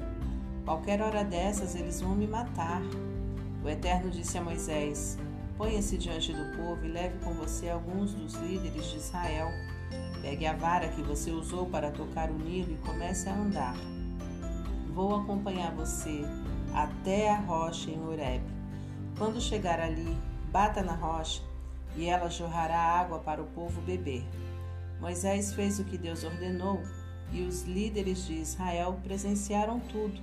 Ele deu ao lugar o nome de Massá, lugar de prova, e Meribá, discussão por causa da discussão entre os israelitas e porque eles puseram à prova o Eterno quando disseram: O Eterno está ou não está conosco? Amaleque posicionou seu exército para lutar contra Israel em Refidim, e Moisés ordenou a Josué: Escolha alguns homens para lutar contra Amaleque. Amanhã assumirei meu posto no alto do monte com a vara de Deus.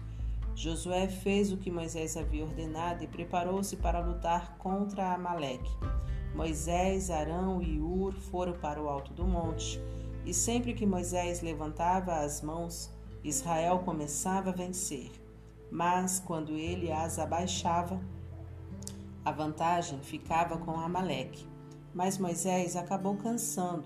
Então pegaram uma pedra e a puseram debaixo dele, ele se sentou nela e Arão e Ur ficaram segurando suas mãos, um de cada lado. Assim as mãos dele ficaram erguidas até o pôr do sol.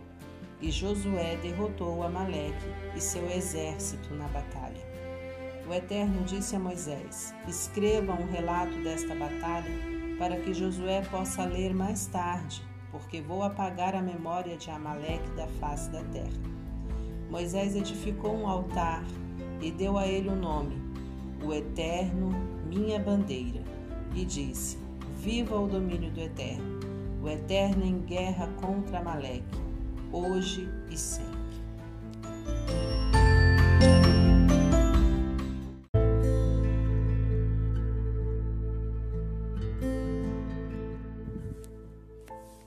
Capítulo 18 Jetro, sacerdote de Midian e sogro de Moisés, ficou sabendo de tudo o que Deus havia feito a favor de Moisés e de Israel, seu povo, e ouviu as notícias de que o Eterno tinha libertado Israel do Egito. Jetro acolheu Zípora, esposa de Moisés, que havia sido mandada de volta para casa, e seus dois filhos. O nome de um deles era Gerson, imigrante, pois Moisés tinha dito: Sou imigrante em terra estrangeira. O nome do outro era Eliezer, auxílio de Deus, porque ele tinha dito: O Deus do meu pai é meu auxílio e me salvou de morrer nas mãos do Faraó. O sogro de Moisés levou para o genro os dois filhos e a esposa quando Israel estava acampado no deserto, no monte de Deus. Ele havia mandado avisar Moisés: Eu, seu sogro, estou indo ao seu encontro, estou levando sua esposa e seus dois filhos. Moisés saiu para receber o sogro, curvou-se diante dele e o beijou. Depois de um perguntar ao outro como estava indo, entraram na tenda. Moisés fez um relato minucioso de tudo que o Eterno havia feito ao Faraó e ao Egito para ajudar Israel de todas as dificuldades que eles haviam passado na viagem e de como o Eterno os havia livrado. Jetro ficou maravilhado com todo o bem que o Eterno havia feito a Israel, livrando-o da opressão egípcia. Ele disse: Bendito seja o Eterno, que livrou vocês do poder do Egito e do Faraó, que libertou seu povo da opressão egípcia. Agora sei que o Eterno é maior que todos os outros deuses, pois fez essas coisas a todos os que trataram Israel com arrogância. O sogro de Moisés apresentou uma oferta queimada e sacrifícios a Deus. Arão e todos os líderes de Israel participaram da refeição com o sogro de Moisés na presença de Deus. No dia seguinte, Moisés assumiu seu posto para julgar as causas do povo os israelitas faziam fila diante dele o dia inteiro, de manhã até a noite. Quando viu como Moisés atendia o povo, Jetro ficou espantado. O que está havendo aqui?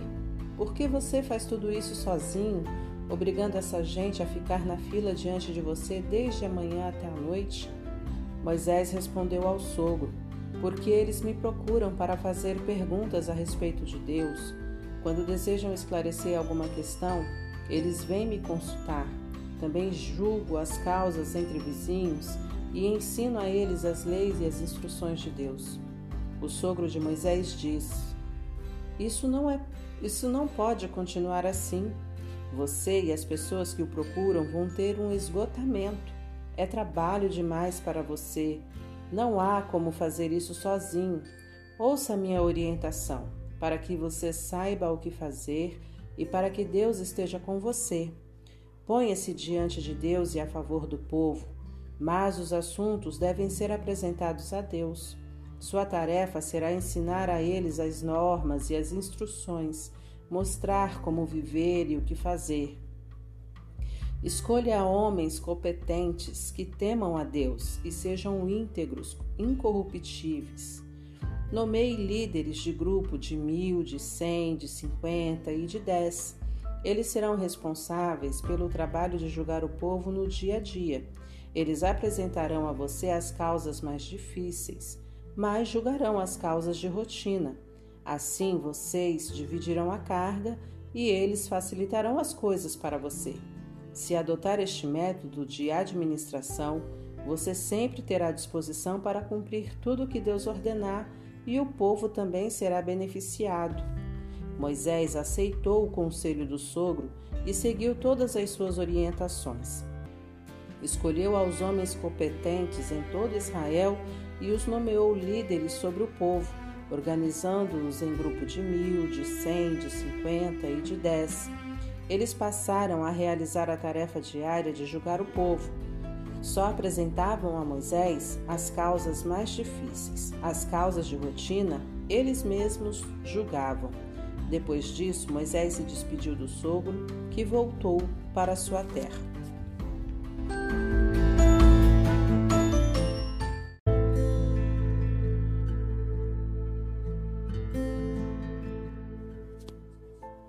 Capítulo 19 Três meses após a saída do Egito, os israelitas chegaram ao deserto do Sinai, tendo seguido a rota de Refidim, e ali acamparam de frente para o monte.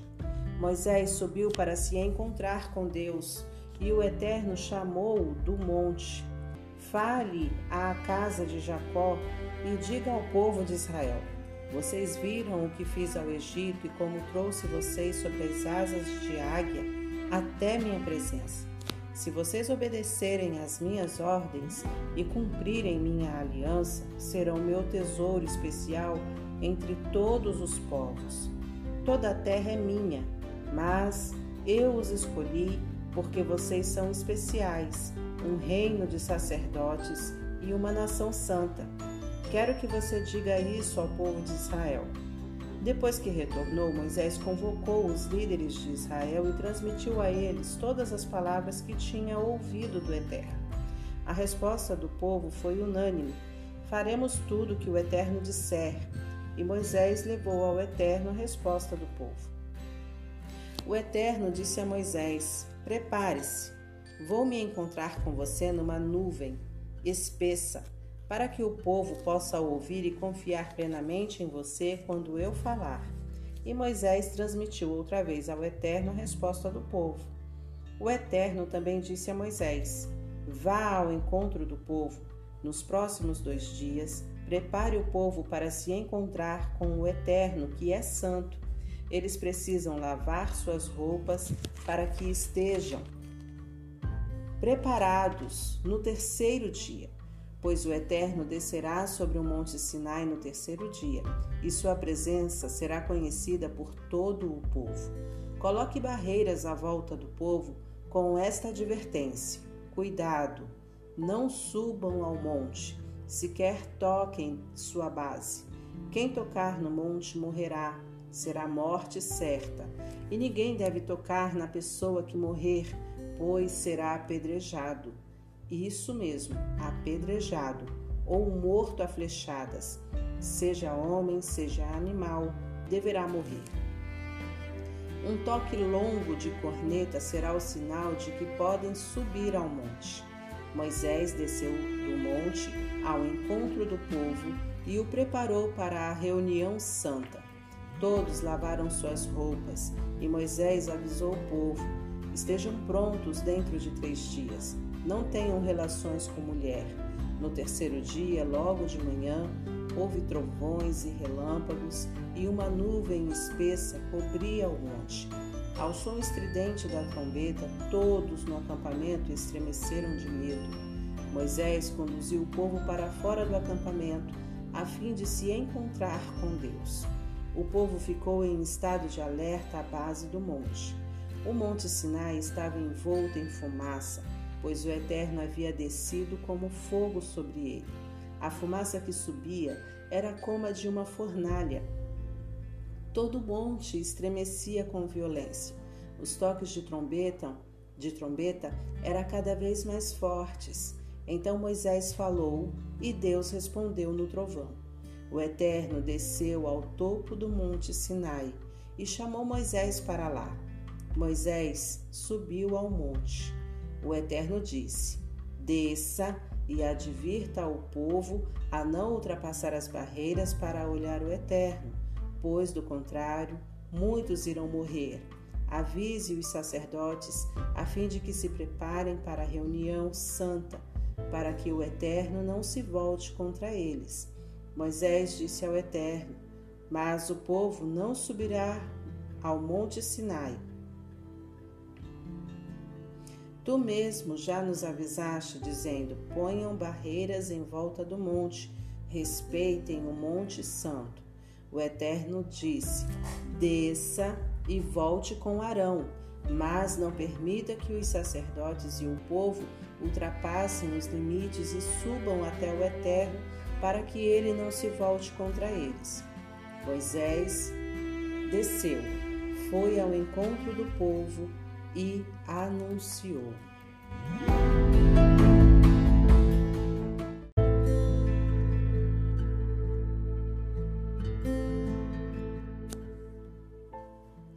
Capítulo 20 Estas palavras são todas do Eterno.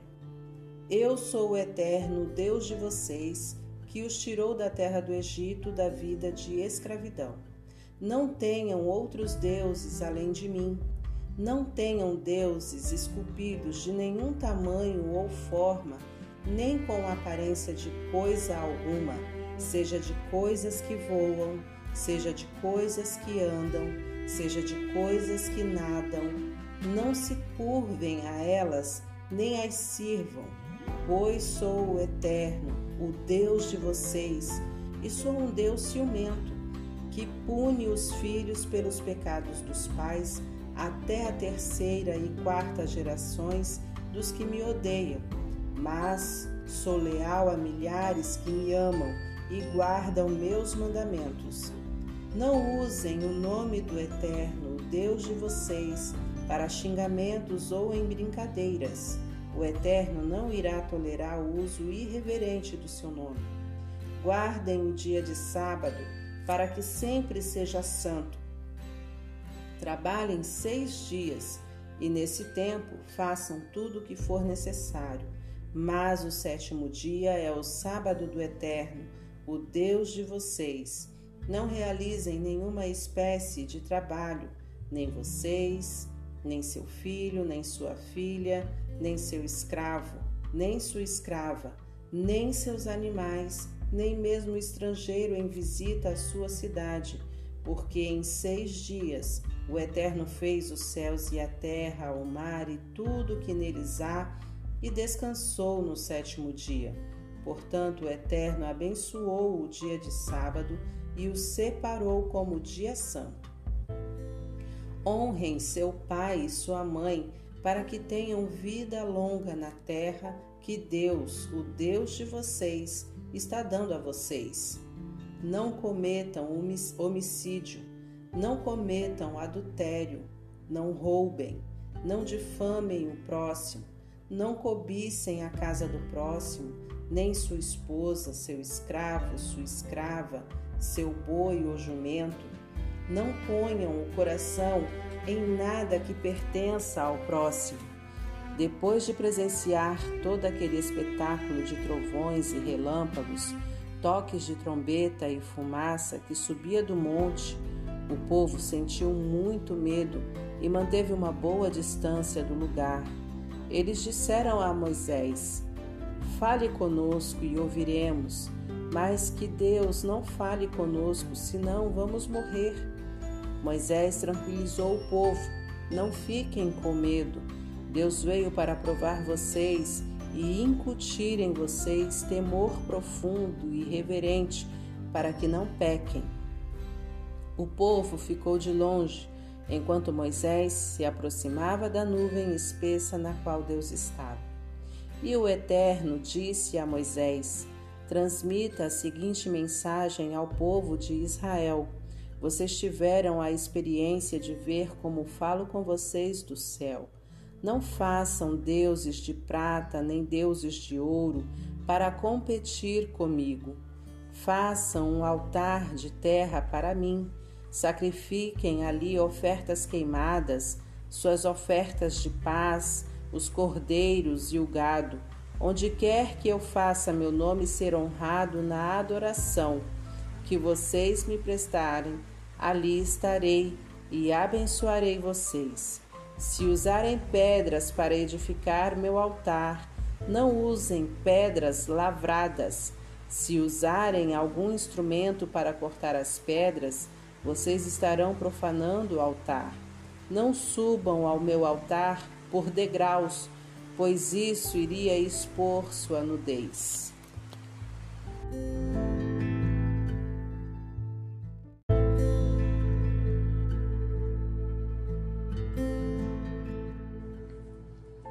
Capítulo 21 Estas são as leis que você deve promulgar. Quando você comprar um escravo hebreu, ele trabalhará durante seis anos. No sétimo ano ganhará liberdade. Se era solteiro, quando chegou, deverá ir embora solteiro. Se era casado, deverá ir embora com a esposa. Se seu senhor der a ele uma esposa e ela tiver filhos e filhas, a esposa, filhos e filhas ficarão com o senhor. O escravo irá embora sozinho. Mas se o escravo disser: Amo meus filhos, amo meu senhor, minha esposa, não quero minha liberdade, então seu senhor deverá apresentá-lo a Deus e furar a orelha do escravo com uma agulha grossa contra uma porta ou um batente. como sinal de que ele agora será escravo por toda a vida. Se um homem vender sua filha como escrava, ela não ganhará a liberdade depois de seis anos como homem. Se ela não agradar ao seu senhor, a família dela deverá comprá-la de volta. Seu senhor não terá o direito de vendê-la a estrangeiros, pois não cumpriu sua palavra para com ela. Se a entregar a seu filho, deverá tratá-la como filha. Se ele casar com outra mulher, ela não perderá seu pleno direito às refeições, às roupas e às relações conjugais. Se ele omitir alguma dessas coisas, ela ganhará sua liberdade. Se uma pessoa agredir outra e causar a morte dela, a pena será a morte. Se não houve intenção de matar e o que aconteceu foi um acidente, um ato de Deus, separarei um lugar no qual o homicida poderá se refugiar. Mas, se o homicídio foi premeditado, arquitetado com maldade, então deverão levá-lo, mesmo que seja do meu altar, e matá-lo. Se alguém agredir seu pai ou sua mãe, a pena será a morte. Se alguém sequestrar uma pessoa, a pena será a morte. Não importa se a pessoa foi vendida ou se ainda está de posse dele. Se alguém amaldiçoar seu pai ou sua mãe, sua pena será a morte. Se acontecer uma briga e alguém atingir outra pessoa com uma pedra ou com o próprio punho, e a pessoa ferida não morrer, mas ficar presa à cama, e depois se recuperar, podendo andar de muletas, aquele que a feriu estará livre, mas será obrigado a indenizá-la pela perda de tempo. Ele será o responsável por sua completa recuperação. Se um proprietário agredir com um pedaço de pau seu escravo, seja homem, seja mulher, e ele morrer no local, o escravo deverá ser vingado. Mas, se o escravo sobreviver um ou dois dias, não deverá ser vingado, pois é propriedade do seu senhor. Se durante uma briga uma mulher grávida for agredida e perder o bebê, mas não se ferir, o responsável deverá pagar a compensação exigida pelo marido. Mas se houver outro ferimento, vocês deverão dar vida por vida, olho por olho, dente por dente, mão por mão, pé por pé, queimadura por queimadura, ferida por ferida, machucado por machucado. Se o proprietário ferir o olho de um escravo ou escrava, causando-lhe cegueira, deverá dar a ele ou a ela a liberdade por causa do olho. Se quebrar o dente de um escravo ou escrava, a liberdade terá de ser concedida por causa do dente. Se um boi chifrar um homem ou mulher até a morte, o boi será apedrejado, a carne não será consumida, mas o proprietário do boi sairá livre. Mas, se o boi era conhecido por suas chifradas e seu dono, mesmo sabendo disso, não tiver tomado nenhuma providência para evitar a situação, e o boi matar um homem ou mulher, o boi será apedrejado e o dono condenado à morte. Se for aceito o pagamento de um resgate em vez da morte, ele deverá pagar integralmente como se fosse o resgate por sua vida. O mesmo julgamento se aplica no caso de um filho ou filha que tenha sofrido ataque do boi. Se o boi chifrar um escravo ou uma escrava, deverão ser pagos 30 ciclos de prata ao senhor do escravo e o boi será apedrejado. Se alguém tirar a tampa de uma cisterna ou cavar um buraco deixando-o aberto e um boi ou um jumento cair dentro dele, o dono da cisterna deverá pagar o valor do animal ao seu proprietário e poderá ficar com o animal que morreu. Se o boi de uma pessoa ferir o boi de outra e o animal morrer, o dono deverá vender o boi vivo e dividir o preço obtido. Deverá também dividir o animal morto, mas, se o boi era conhecido por suas chifradas e o dono, sabendo disso, não tomou providências para evitar aquela situação, ele deverá pagar boi por boi, mas poderá ficar com o animal que morreu.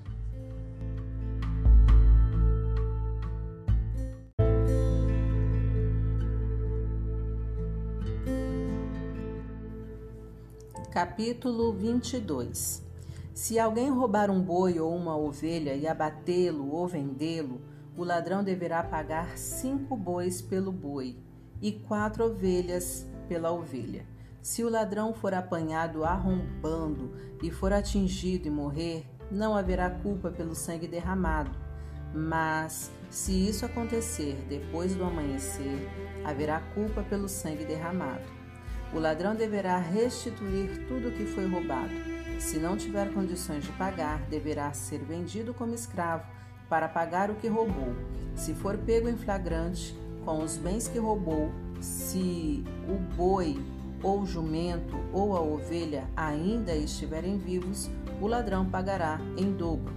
Se alguém levar seus animais para pastar num campo ou numa vinha, mas deixá-los soltos e eles forem parar no campo de outra pessoa, a restituição deve ser feita com o que há de melhor no campo ou na vinha do dono dos animais. Se houver uma queimada e o fogo se espalhar para a vegetação e queimar os feixes de trigo, ou o trigo plantado, ou mesmo todo o campo, aquele que causou a queimada deverá arcar com os prejuízos causados. Se alguém der ao próximo dinheiro ou qualquer outra coisa para guardar um lugar em lugar seguro, e isso for roubado da casa dele, o ladrão, caso seja apanhado, deverá fazer restituição em dobro. Se o ladrão não for apanhado, o proprietário deve, é, deverá ser levado diante de Deus para que se determine se foi ele quem se apoderou dos bens do próximo. Sempre que alguma coisa for roubada, quer sejam bois, quer sejam jumentos, quer ovelhas, quer roupas, qualquer coisa de que alguém sinta falta e cuja posse reivindique, dizendo é meu, ambas as partes devem comparecer perante os juízes. Aquele que for considerado culpado pelo juiz deverá pagar em dobro ao outro se alguém entregar um jumento, um boi ou qualquer animal a outra pessoa para que ela o guarde em segurança, e o animal morrer ou ficar ferido, ou se for perdido sem a presença de testemunhas, os dois deverão fazer um juramento diante do Eterno para decidir se houve apropriação indébita. O dono deverá aceitar isso, e nenhum prejuízo será compensado. Mas se houver acontecido um roubo, o dono deverá ser indenizado se o animal for, foi despedaçado por animais selvagens, o animal despedaçado deverá ser apresentado como prova e não se pagará prejuízo algum. Se alguém tomar emprestado um animal do seu próximo e o animal for ferido ou morrer na ausência do dono, então o prejuízo deverá ser ressarcido, mas não haverá indenização se o dono estiver presente. Se tiver contratado o animal, o pagamento cobrirá o prejuízo. Se um homem seduzir uma virgem que não esteja prometida em casamento e se deitar com ela, deverá pagar o preço do dote e casar-se com ela. Mas se o pai da moça não quis entregá-la, o homem mesmo assim pagará o valor do dote das virgens. Não permitam que uma feiticeira continue viva.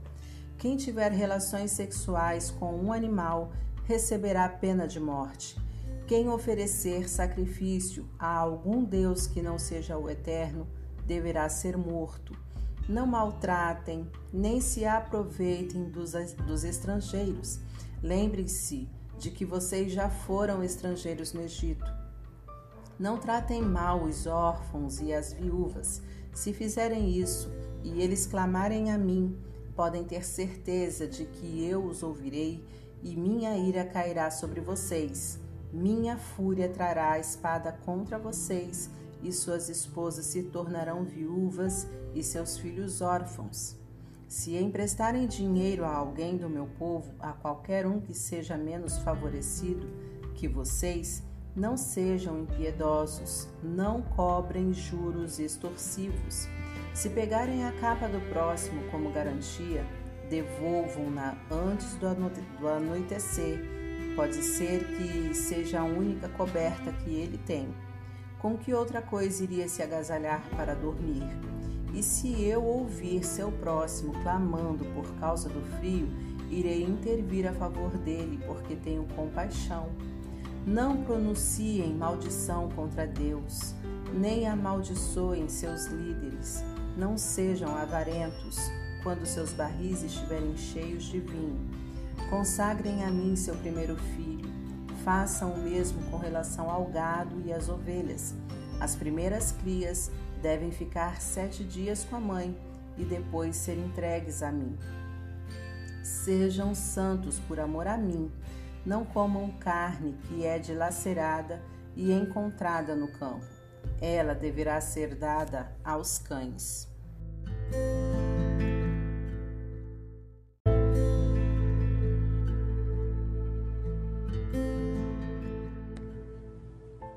Capítulo 23 Não passem adiante falatórios maliciosos. Não se associem com o perverso para prestar falso testemunho. Não sigam a multidão na prática do mal e não deem testemunho mentiroso numa disputa apenas para agradar a multidão. E não sejam parciais num processo só porque uma das partes é pobre.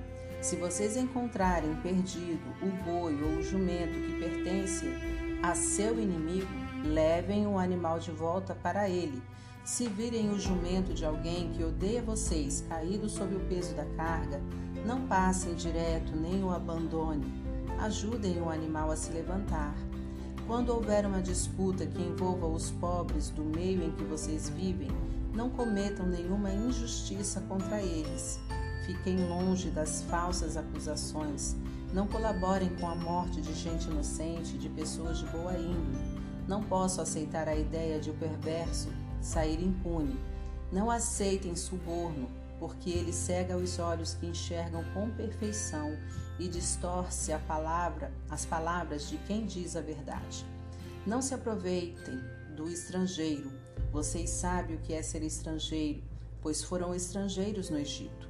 Plantem durante seis anos e façam as colheitas, mas no sétimo ano deixem a terra descansar, para que os pobres que vivem no meio de vocês possam comer dela, e que os animais selvagens comem o que eles deixarem.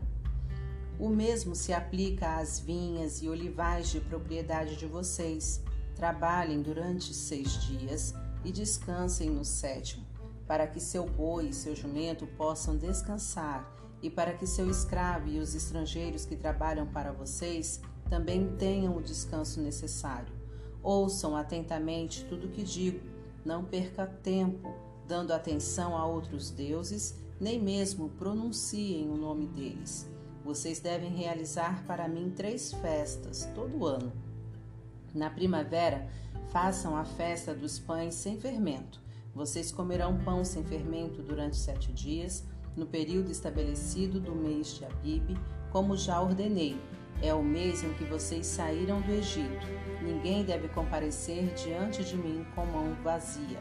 No verão, façam a festa da colheita, que é quando aparecem os primeiros resultados da produção agrícola.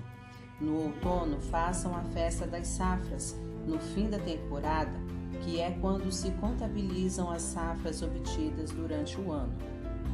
Três vezes por ano, todos os homens devem se apresentar diante do Senhor, o Eterno.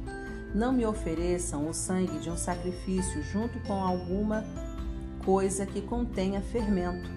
Não mantenham até amanhã do outro dia a gordura das ofertas apresentadas na minha festa.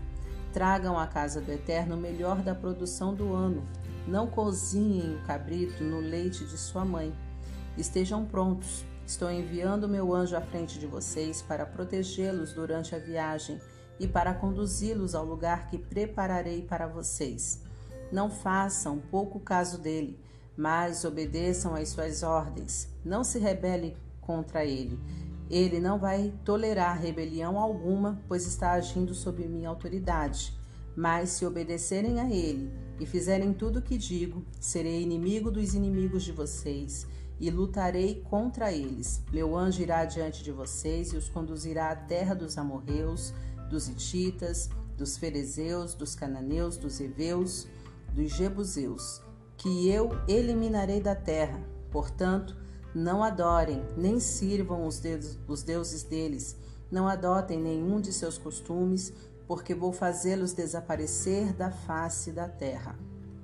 Assim como vou pôr abaixo de seus símbolos falidos de pedra. Quanto a vocês, sirvam ao Eterno, e ele abençoará sua água e seu alimento. Eu livrarei vocês das doenças. Não haverá abortos nem mulheres estéreis na terra em que vocês habitarem. Farei que tenham uma vida plena ali. Enviarei meu terror à frente de vocês e deixarei em pânico aqueles de quem vocês se aproximarem. Vocês verão seus inimigos pelas costas, pois eles vão fugir. Enviarei desespero à frente de vocês os heveus, os cananeus e os hititas serão tirados do caminho. Não me livrarei deles de uma só vez, para que a terra não seja tomada pelo mato e pelos animais selvagens.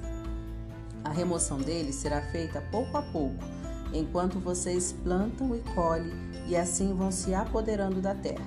Farei que suas fronteiras se estendam desde o Mar Vermelho até o Mar Mediterrâneo e desde o deserto até o rio Eufrates. Estou entregando em suas mãos todos os habitantes daquela terra. Minha ordem é que vocês os expulsem de lá. Não façam nenhum acordo com eles, nem com os deuses deles, porque eles não ficarão no mesmo território que vocês, justamente para que não induzam vocês a cometer o pecado de adorar os deuses deles. Fiquem atentos, porque esse perigo é real.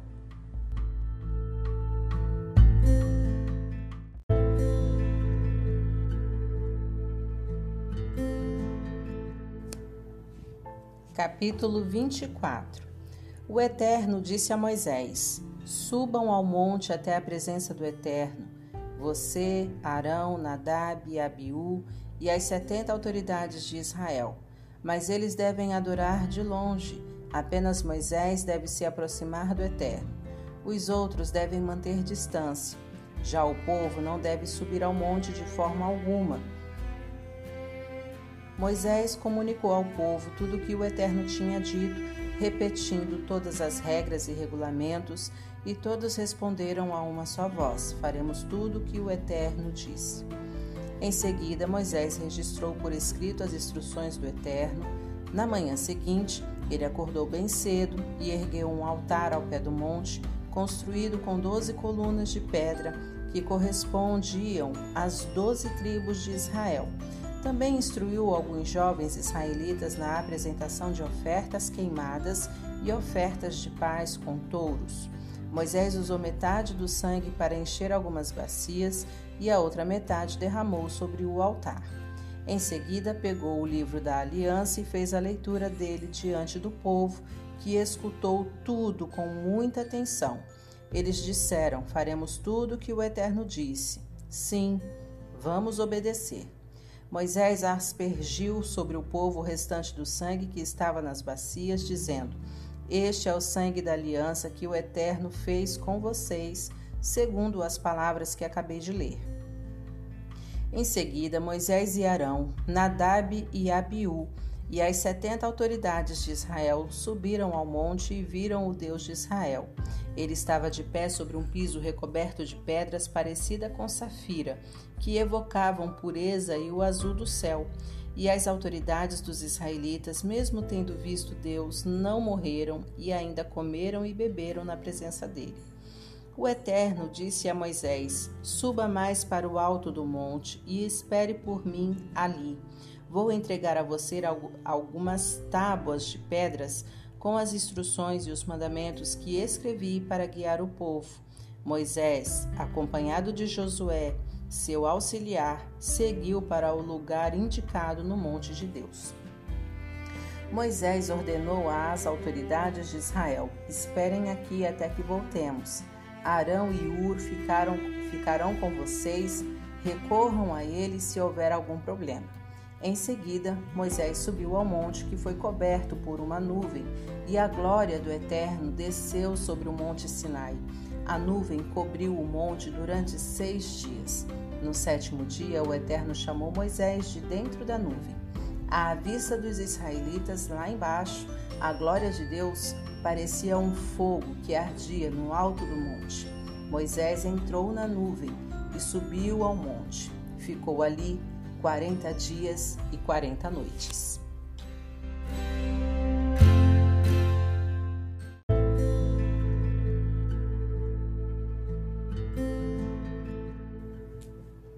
Capítulo 25 O Eterno disse a Moisés: Diga aos israelitas que separem ofertas para mim. Receba as ofertas de todos os que desejarem apresentá-las. Estas são as ofertas que você deve receber deles: ouro, prata, bronze, panos azuis, roxos e vermelhos, linho fino, pelos de cabra, couro de carneiro e de golfinho madeira de acácia, óleo para lamparina, especiarias para o óleo da unção e incenso perfumado, pedras de ônix e outras pedras para o colete e o peitoral. Eles vão edificar um santuário para mim, de modo que eu habite entre eles. Será construído de acordo com o modelo que entreguei a você, com o projeto da habitação e de toda a sua mobília. Em primeiro lugar, eles farão uma arca de madeira de acácia, medindo um metro e dez de comprimento, 70 centímetros de largura e 70 centímetros de altura. Você irá revesti-la com ouro puro por dentro e por fora, fazendo à volta dela uma moldura de ouro. Irá também fundir quatro argolas de ouro e prendê-las aos quatro pés da arca, duas argolas de cada lado.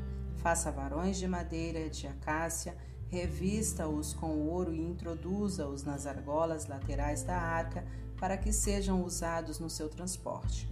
Os varões devem passar pelas argolas e não devem ser retirados. Guarde na arca as tábuas da aliança que dou a você. Em seguida, faça uma cobertura de ouro puro para a arca, a tampa da expiação medindo um metro e dez centímetros de comprimento por 70 centímetros de largura. Dois anjos com asas, feitas de ouro batido, deverão ser esculpidos e postos nas duas extremidades da tampa da expiação, um anjo de cada lado. Eles devem compor uma só peça com a tampa. Os anjos com as asas estendidas cobrirão a tampa da expiação, um de frente para o outro, mas ambos olhando para baixo. A tampa da expiação será a cobertura da arca, e dentro dela devem ser guardadas as tábuas da aliança que entregarei a você. Ali me encontrarei com você nas horas estabelecidas, e de cima da tampa da expiação, entre as figuras de anjo que estão sobre ela, transmitirei os mandamentos que tenho para os israelitas. Em seguida, faça uma mesa de madeira de acácia medindo 90 centímetros de comprimento, 45 de largura e 70 de altura. Ela deve ser revestida com ouro puro em torno dela. Faça uma moldura de ouro, uma borda de quatro dedos de largura e um arremate de ouro em torno da borda. Faça quatro argolas de ouro e prenda-as às quatro pernas da mesa em paralelo com a tampa elas servirão para sustentar os varões usados no, no, transporte da mesa, que devem ser feitos de madeira de acácia e revestidos com ouro. Eles servirão para o transporte da mesa. Faça pratos, tigelas, potes e jarras para derramar as ofertas, tudo de ouro puro. Sobre a mesa mantenha sempre diante de mim o pão da presença. Faça um candelabro de ouro puro e batido a haste, os braços, as taças, os botões e as pétalas de e as pétalas devem formar uma única peça. Ele terá seis braços, três de um lado e três do outro. O primeiro braço sustentará três taças em forma de flor de amêndoa, cada uma com botão e pétalas. E pétalas. O braço seguinte também sustentará três taças, e assim será para todos os seis braços. Sobre a haste principal do candelabro, faça quatro taças em forma de amêndoa, com botão e pétalas, de forma que debaixo de cada par de seis braços saia um botão. O candelabro inteiro deverá compor uma única peça de ouro puro e batido. Faça sete candelabros, com esse, como esse para a mesa. Disponha as lâmpadas de modo que iluminem a parte da frente Os apagadores de pavio e as bandejas devem ser de ouro puro. Use uma barra de 35 kg de ouro para fazer o candelabro e seus acessórios. Faça tudo de acordo com o modelo que foi entregue a você no monte.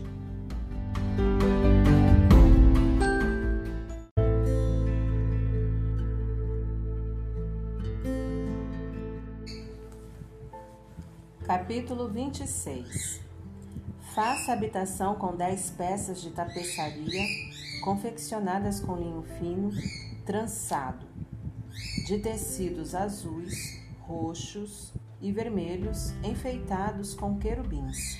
Deve ser obra de um artesão experiente. Cada peça de tapeçaria deve medir 12 metros e 60 centímetros de comprimento por 1,80 metro e centímetros de largura. Faça um conjunto de cinco peças e depois outro com mais cinco. Faça laçadas de tecido azul ao longo da borda da tapeçaria do lado externo do primeiro conjunto e também com a tapeçaria do lado externo do segundo conjunto. Faça 50 laçadas em cada peça. Em seguida, faça 50 colchetes de ouro e junte as peças de tapeçaria de modo que a habitação forme uma única estrutura. Depois disso, faça tapeçarias de pelo de cabra para a cobertura da habitação. Serão 11 peças. Cada peça medirá 13 metros e meio de comprimento por 1 metro e 80 de largura. Ficará na parte da frente da tenda. Depois, Faça 50 laçadas ao longo da borda da última peça e 50 ao longo da borda da peça de união. Faça 50 colchetes de bronze e prenda-os a laçadas para ligar a tenda como um todo. Pendure na parte de trás da habitação metade do que sobrar das peças de tapeçaria. Os 45 centímetros que sobrarem de cada lado deverão cobrir as laterais da tenda. Por fim, faça uma cobertura para as peças de tapeçaria com couro de carneiro tingido de vermelho e por cima uma cobertura de couro de golfinho. Arme a habitação com chapas de madeira de acácia. Cada segmento do esqueleto deve medir 4 metros e meio de comprimento por 70 centímetros de largura e ser preso por duas estacas. Faça todos os segmentos iguais 20 deles para o lado sul, com 40 encaixes de prata para as duas estacas de cada um dos 20 segmentos. A mesma coisa deverá ser feita para o lado norte da habitação. Faça a parte de trás da habitação voltada para o lado oeste. Faça seis segmentos e mais dois para, para os cantos do fundo. Os dois segmentos do canto precisam ter o dobro da espessura de cima até embaixo e se encaixar numa única argola. Oito segmentos com 16 encaixes de prata, todos para cada segmento, dois para cada segmento. Em seguida, faça travessões com madeira de acácia, cinco para os segmentos de um lado da habitação, cinco para os do outro lado e cinco para a parte de trás voltada para o oeste. O travessão principal deve ir de uma ponta a outra no meio dos segmentos. Cubra os segmentos com ouro e faça argolas de ouro para a sustentação dos travessões. Você também deve revestir os travessões com ouro. Depois, junte todas as partes da habitação conforme o modelo que mostrei a você no monte. Faça uma cortina de fios de tecido azul, roxo e vermelho e de linho trançado. Um artesão experiente deve guarnecer a cortina com a figura de um querubim a cortina deve ser presa com ganchos de ouro e quatro colunas de madeira de acácia recobertas de ouro sobre quatro bases de prata. Depois de pendurar a cortina pelos colchetes, leve para dentro, para trás da cortina, a arca da aliança. A cortina fará separação entre o lugar santo e o lugar santíssimo. Em seguida, leve a tampa da expiação para o lugar santíssimo. Ela deve ficar sobre a arca da aliança. Posicione a mesa e o candelabro do lado de fora da cortina. O candelabro deve ficar no lado sul da habitação e a mesa voltada para ele no lado norte. Confeccione uma tela para a porta da tenda com fios de tecido azul, roxo e vermelho e linho fino trançado. Para a sustentação da tela, faça cinco colunas de madeira de acácia revestidas com origanchos para que ela seja pendurada. Também deve ser fundidas cinco bases de bronze, de bronze para as colunas.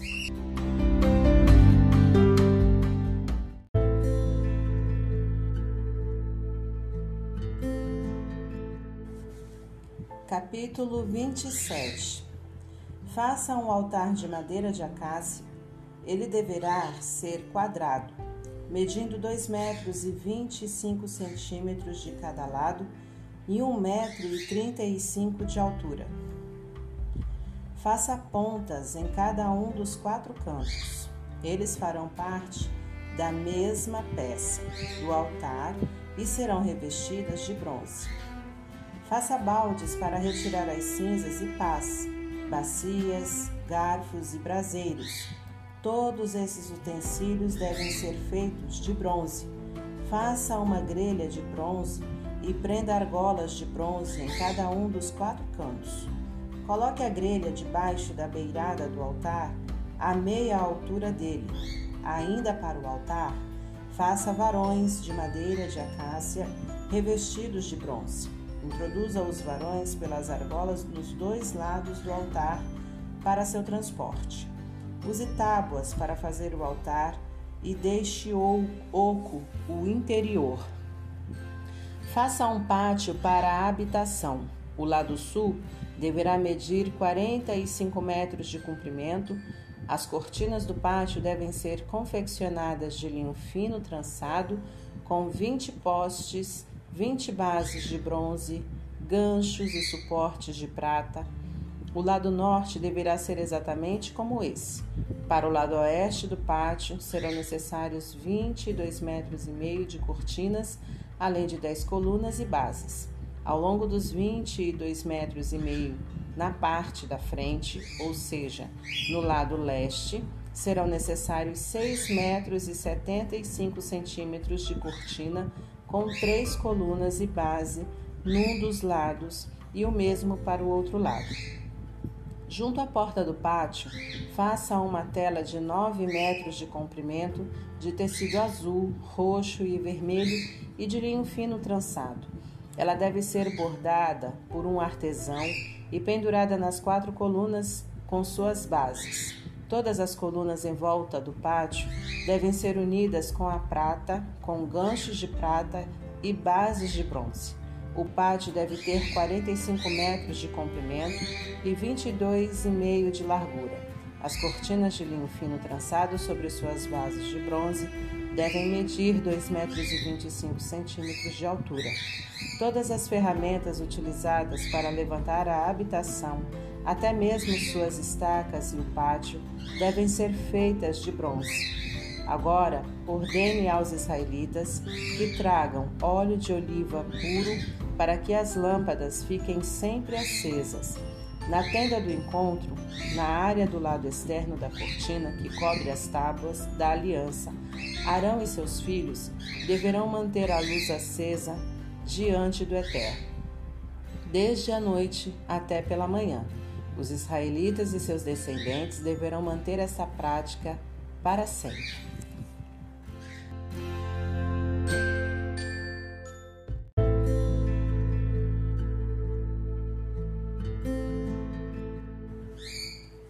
Capítulo 28 Entre os israelitas, seu irmão Arão e os filhos dele deverão me servir como sacerdotes. Arão e seus filhos, Nadab, Abiú, Eleazar e Itamar. Faça para seu irmão Arão vestimentas sagradas que simbolizem glória e beleza. Convoque os artesãos mais experientes, aqueles a quem capacitei para esse trabalho, e tome providências para que eles façam as vestimentas de Arão. Ele será consagrado para atuar como sacerdote diante de mim. Estas são as peças do vestuário que eles devem confeccionar peitoral, colete, manto, túnica bordada, turbante e cinto. Eles farão as vestimentas sagradas que Arão e seus filhos usarão quando estiverem ministrando como sacerdotes para mim. Precisarão de ouro, tecido azul, roxo e vermelho e linho fino. O colete deverá ser confeccionado por um artesão experiente com os seguintes materiais: ouro, tecido azul, roxo e vermelho e linho fino trançado. Coloque duas ombreiras nas duas extremidades para que fique bem firme. A faixa enfeitada que vai sobre ele deve ser do mesmo material e os dois devem formar uma só peça, feita de ouro, tecido azul, roxo e vermelho e linho fino trançado. Em seguida, pegue duas pedras de ônix e grave nelas os nomes dos filhos de Israel por ordem de nascimento. Serão seis nomes numa pedra e seis na outra. Grave os nomes dos filhos de Israel sobre, duas, sobre as duas pedras, assim como o lapidador grava um selo. Em seguida, monte as pedras sobre engastes de ouro. Prenda as duas pedras sobre as ombreiras do colete, são pedras memoriais para os israelitas. Arão levará sobre os ombros esse nome como memorial diante do Eterno. Faça os engastes de ouro e duas carreiras de ouro puro que deverão ser trançadas como numa corda e presas aos engastes. Em seguida, faça o peitoral do juízo, utilizando artesãos experientes, a exemplo do que se fará com o colete. Use ouro, tecido azul, roxo e vermelho e linho fino trançado. Ele será quadrado, cada lado medindo o palmo, e dobrado em dois. Aplique sobre ele quatro carreiras de pedras preciosas. Primeira carreira, cornalina, topázio e esmeralda. Segunda carreira, rubi, safira e cristal. Terceira carreira, jacinto, ágata e ametista. Quarta carreira, berilo, ônix e jaspe. Elas serão montadas sobre engastes de ouro as doze pedras correspondem aos nomes dos israelitas, com doze nomes gravados, um em cada pedra, como um selo para as doze tribos. Para o peitoral, faça também cordões de ouro puro entrelaçados com cordas e duas argolas de ouro a serem presas nas duas extremidades. Prenda os dois cordões de ouro nas argolas das extremidades do peitoral em seguida, prenda as outras extremidades dos dois cordões nos dois engastes e junte-os às ombreiras do colete, na parte da frente. Faça mais duas argolas de ouro e prenda-as nas duas extremidades do peitoral pela borda do lado de dentro, junto ao colete. Faça ainda outras duas argolas de ouro e prenda-as na parte da frente do colete, até a parte inferior das ombreiras, perto da costura que fica acima da faixa enfeitada. Prenda o peitoral passando um cordão azul pelas suas argolas e pelas argolas do colete, de modo que ele fique firme sobre a faixa enfeitada do colete e não se solte. Toda vez que entrar no santuário na presença do Eterno, Arão levará os nomes dos filhos de Israel no peitoral do juízo, sobre o coração, como memorial. Coloque o urim e o tumim no peitoral do juízo.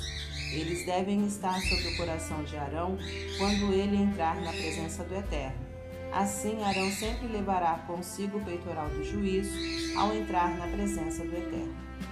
Faça inteiramente azul o manto para o colete, com uma abertura central para a cabeça, e barra na borda, para que não se rasgue por toda a borda da peça, faça romãs de tecido azul, roxo e vermelho, alternando-as com sinos de ouro. Sino de ouro e romã, sino de ouro e romã. Em toda a barra do manto. Arão deverá usá-lo quando estiver realizando o seu trabalho de sacerdote. Os sinos serão ouvidos quando ele entrar no lugar santo, na presença do Eterno, e também quando sair, para que não morra. Faça uma placa de ouro puro e grave sobre ela como num selo, santo ao eterno. Amarre-a com um cordão azul na frente do turbante, sobre a testa de Arão. Ele carregará toda a culpa que possa estar sobre alguma das ofertas sagradas que os israelitas consagrarem. Não importa o que venha trazer, estará sempre sobre a testa de Arão, para que as ofertas sejam aceitáveis ao Eterno. Confeccione a túnica com linho fino, faça o turbante de linho fino. O cinto será feito por um bordador. Faça túnicas, cintos e barretes para os filhos de Arão como expressões de glória e beleza. Vista com eles Arão e seus filhos. Você irá ungir, ordenar e consagrar todos eles para me servirem como sacerdote. Faça calções de linho que deverão ir da cintura até a coxa para cobrir a nudez dos sacerdotes. Arão e seus filhos devem vesti-los sempre que entrarem na tenda do encontro ou quando se aproximarem do altar para ministrar no lugar santo a fim de que não incorram em culpa e morram. Essa regra vale para Arão e para todos os seus descendentes de linhagem sacerdotal.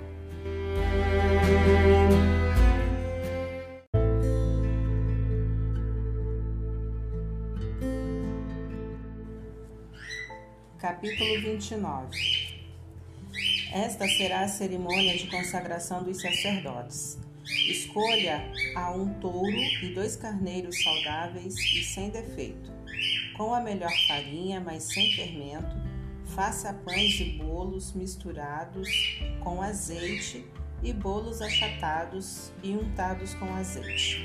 Ponha tudo num cesto e leve junto com o touro e os dois carneiros. Conduza Arão e seus filhos à entrada do, da tenda do encontro e lave-os com água. Em seguida, as vestimentas vistarão com a túnica, o manto do colete, o colete e o peitoral. Dobrando o colete sobre ele com o cinto bordado, ponha o turbante na cabeça dele e sobre o turbante a coroa sagrada. Depois é hora de ungir. Derrame o óleo sagrado sobre a cabeça de Arão. Logo após, traga os filhos de Arão, vista-os com as túnicas envolva-os com os cintos. Arão e os filhos ponham os barretes sobre a cabeça de cada um. O sacerdócio deles é sustentado pela lei e é permanente. Vou dizer agora como você ordenará Arão e os filhos. Traga o touro para a tenda do encontro, e Arão e seus filhos porão as mãos sobre a cabeça do animal. Então você imolará o touro na presença do Eterno à entrada da tenda do encontro. Pegue um pouco do sangue do touro e com o dedo borrife as pontas do altar. Derrame o resto do sangue sobre a base. Depois pegue toda a gordura que recobre as vísceras e envolve o fígado e os rins e queime sobre o altar. Mas a carne, o couro e o excremento do animal deverão ser queimados por completo fora do acampamento. É uma oferta de perdão. Em seguida, Traga um dos carneiros. Arão e os filhos deverão impor as mãos sobre a cabeça do animal, que será imolado. O sangue será jogado contra o altar em volta e em volta dele. Corte o carneiro em pedaços, lave as vísceras e as pernas, junte os pedaços com a cabeça e queime o carneiro todo sobre o altar. É oferta queimada ao Eterno, um aroma agradável para ele. Então traga o segundo carneiro. Arão e os filhos deverão impor as mãos sobre a cabeça do animal, que deverá ser imolado. Pegue um pouco do sangue e esfregue-o contra o lóbulo da orelha, da orelha direita de Arão e também dos seus filhos. Sobre o polegar da mão direita, sobre o dedão do pé direito, de todos eles. O resto do sangue deverá ser aspergido por todos os lados do altar. Pegue um pouco do sangue que estiver sobre o altar, misture-o com um pouco do óleo sagrado e faça a aspersão sobre Arão e suas roupas e sobre os seus filhos e as roupas deles, para que Arão, filhos e roupas sejam santificados. Retire a gordura do carneiro, a parte gorda da cauda, a gordura que recobre as vísceras, o lóbulo do fígado, os rins com a gordura que está sobre eles e a coxa direita. Esse é o carneiro da ordenação do cesto que está na presença do Eterno. Pegue um pão, um bolo com azeite e um bolo achatado. Ponha todas essas coisas nas mãos de Arão e dos filhos que as moverão diante do Eterno. É uma oferta movida. Depois de movidas, pegue-as de volta e queime-as também sobre o altar. Um aroma agradável ao Eterno, um presente oferecido a ele.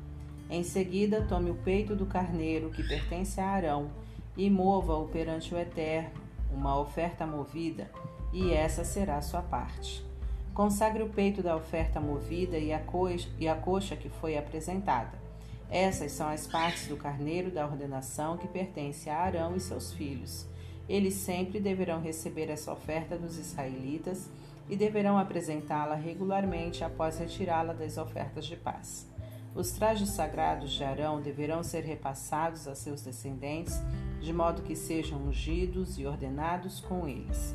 O filho que o suceder como sacerdote deverá usá-los durante sete dias e entrar na tenda do encontro para ministrar no lugar santo.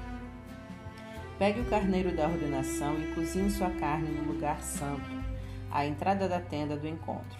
Arão e seus filhos comerão o carneiro cozido e o pão que está no cesto, espiados por essas ofertas, ordenados e consagrados por elas, eles são os únicos autorizados a comê-las. Ninguém de fora deve comê-las, pois elas são sagradas. Tudo que sobrar do carneiro, da ordenação e o pão que ficar até a manhã seguinte deverão ser queimados. Não comam desses restos, porque são sagrados. Faça tudo o que estiver relacionado com a ordenação de Arão e de seus filhos, exatamente como tenho ordenado ao longo dos sete dias. Todos os dias, ofereça um touro como oferta de perdão. Ofereça sobre o altar quando fizer a expiação, expiação por ele. Você deve ungir e consagrar o altar, fazer expiação por ele e consagrá-lo por sete dias. O altar ficará permeado de santidade, e qualquer pessoa que o tocar se tornará santa. Sobre o altar ofereça o seguinte: dois cordeiros de dois anos, todos os dias, um pela manhã, outro no fim da tarde. Com o sacrifício do primeiro cordeiro, ofereça um jarro cheio da melhor farinha, mais um litro de azeite de oliva puro e um litro de vinho como oferta derramada. O sacrifício do segundo cordeiro, apresentado ao anoitecer, também deve ser acompanhado pelas mesmas ofertas de cereais e ofertas derramadas do sacrifício da manhã, um aroma agradável, um presente para o Eterno. Essa deverá ser a oferta queimada oferecida regular e diariamente ao Eterno, geração após geração, feita à entrada da tenda do encontro. É ali que os encontrarei, que falarei com vocês, que me encontrarei com os israelitas, lugar santificado pela minha glória. Também santificarei a tenda do encontro e o altar. Santificarei Arão e seus filhos, para que me sirvam como sacerdotes. Eu me mudarei para lá e habitarei com os israelitas. Serei o Deus deles, e eles saberão que eu sou o Eterno que os tirou da terra do Egito, para que pudesse habitar com eles. Eu sou o Eterno, o seu Deus.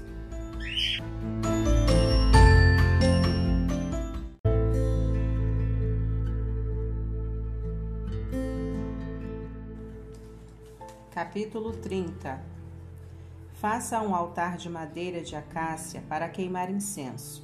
Ele será quadrado e medirá 45 centímetros de cada lado por 90 de altura, e suas pontas formarão uma só peça com ele. Você deve revesti-lo de ouro puro, seu tampo, os lados e as pontas, e fazer uma moldura de ouro em volta dele. Debaixo dessa moldura devem sair duas argolas de ouro Coloque as argolas opostas uma à outra, a fim de servirem de encaixe para os varões quando o altar for transportado. Faça os varões de madeira de acácia e revista-os com ouro. Posicione o altar diante da cortina que separa a arca da aliança.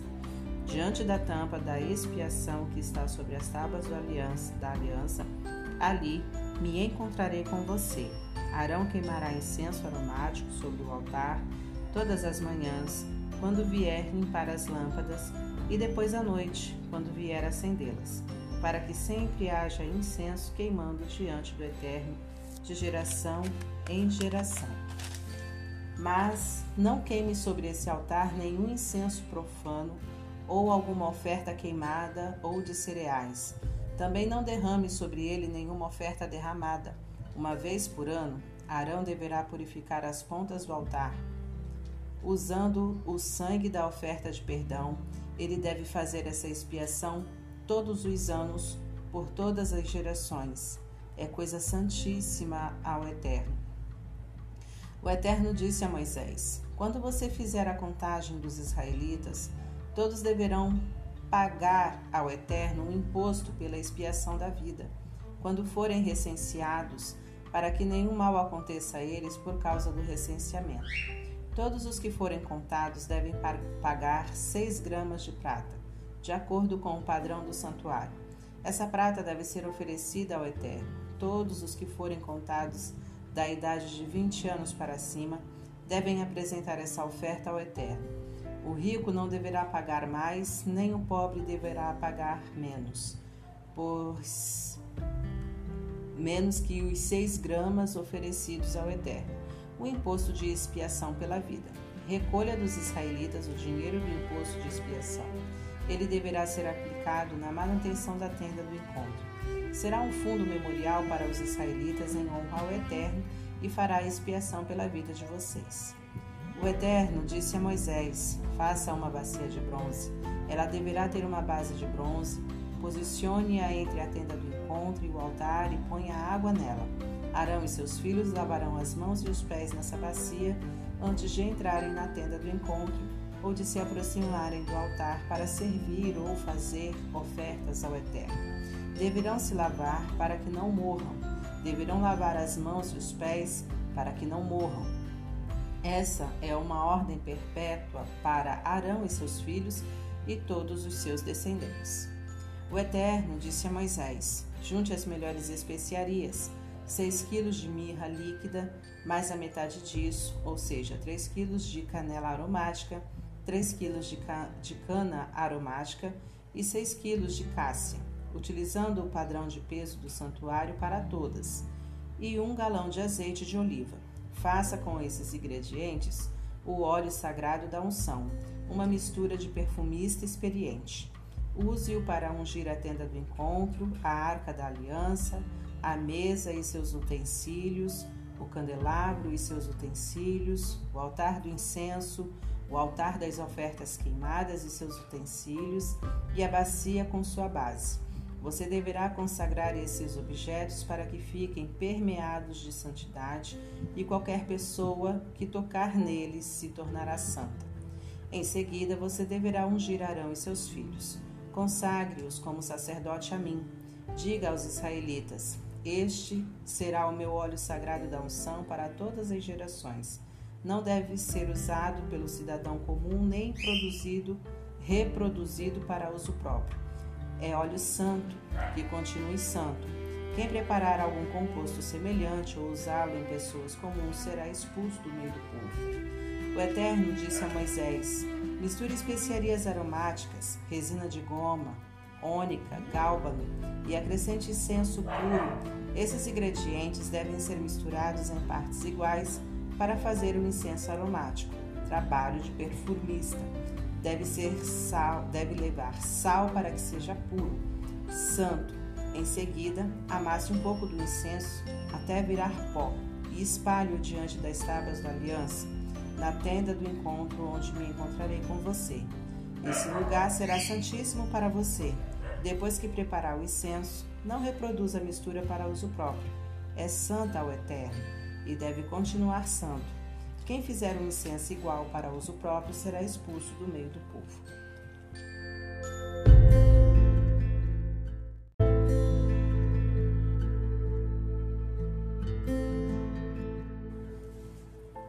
Capítulo 31 O Eterno disse a Moisés: Fiz o seguinte: Escolhi eu mesmo Bezalel, filho de Uri, filho de Ur, da tribo de Judá, e o enchi com o Espírito de Deus. Dei a ele capacidade, habilidade conhecimento artístico para criar peças em ouro, prata e bronze, para cortar e montar pedras preciosas e para entalhar madeira. Fiz dele um especialista de mão cheia.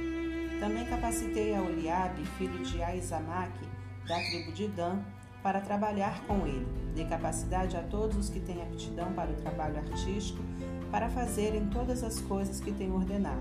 A tenda do encontro, a arca da aliança com a tampa da expiação, todos os acessórios da tenda, a mesa e seus acessórios, o candelabro puro e seus acessórios, o altar do incenso, o altar das ofertas queimadas e seus acessórios, a bacia e sua base, as vestimentas adequadas, as vestimentas sagradas para Arão, o sacerdote e seus filhos, com deveres sacerdotais, o óleo da unção, o incenso aromático para o lugar santo. Eles farão todas essas coisas conforme tenho ordenado a você.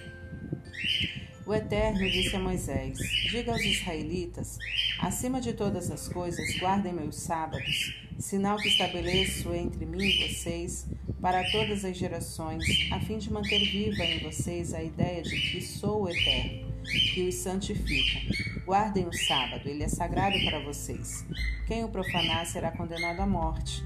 Quem trabalhar nesse dia será expulso do meio do povo. Existem, existem seis dias em que se deve trabalhar, mas o sétimo dia é o sábado, exclusivo para o descanso, dedicado ao Eterno. Quem trabalhar no sábado será condenado à morte. Os israelitas guardarão o sábado e deverão fazê-lo por todas as suas gerações como uma aliança perpétua. Trata-se de um sinal contínuo entre mim e os israelitas, pois o Eterno fez os céus e a terra em seis dias, mas parou no sétimo dia, respirou fundo e descansou. Ao terminar de falar com Moisés no Monte Sinai, o Eterno entregou a ele as duas tábuas da aliança, feitas de pedra e escrita com o dedo de Deus.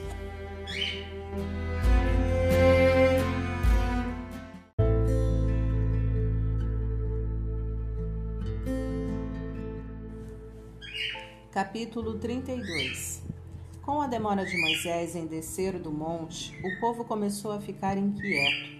Eles se reuniram em torno de Arão e disseram: Tome uma atitude, faça deuses para nós que possam nos conduzir. Esse Moisés que nos tirou do Egito, quem sabe o que aconteceu com ele? E Arão respondeu: Retirem as argolas de ouro das orelhas de suas esposas, filhos e filhas, e tragam tudo para mim. Eles obedeceram, e as argolas, e as argolas de ouro passaram das orelhas do povo para as mãos de Arão. Ele derreteu todo aquele ouro e modelou com uma ferramenta de escultor a forma de um bezerro. A reação do povo foi de entusiasmo. São esses os deuses, ó Israel, que tiraram vocês do Egito. Arão, percebendo o que eles queriam, construiu um altar diante do bezerro e anunciou: Amanhã será dia de festa ao Eterno. No dia seguinte, bem cedo, o povo se levantou Ofereceu ofertas queimadas e trouxe ofertas de paz, e todos se sentaram para comer e beber, dando início à festa. E foi uma festa desenfreada. O Eterno disse a Moisés: Desça. O povo que você tirou da terra do Egito está se corrompendo. Desviou-se muito depressa do caminho que tracei para eles, porque fizeram um bezerro de fundição e o estão adorando. Sacrificaram a ele e disseram: esses são, ó Israel, os deuses que tiraram vocês da terra do Egito. O Eterno disse ainda a Moisés: Olho para essa multidão e vejo um povo teimoso e obstinado.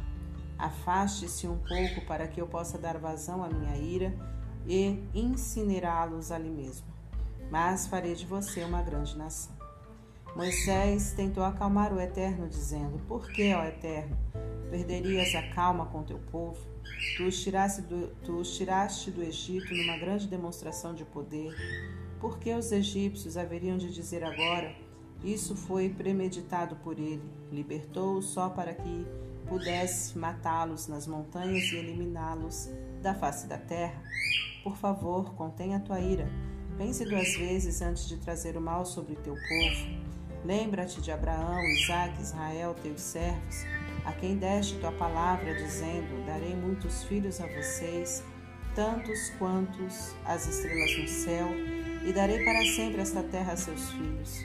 E o Eterno concordou em pensar mais um pouco e decidiu não trazer sobre seu povo o mal com que o havia ameaçado. Moisés desceu o monte carregando as duas tábuas da aliança, Ele, elas estavam escritas na frente e no verso. Deus as havia preparado e esculpido nelas as palavras.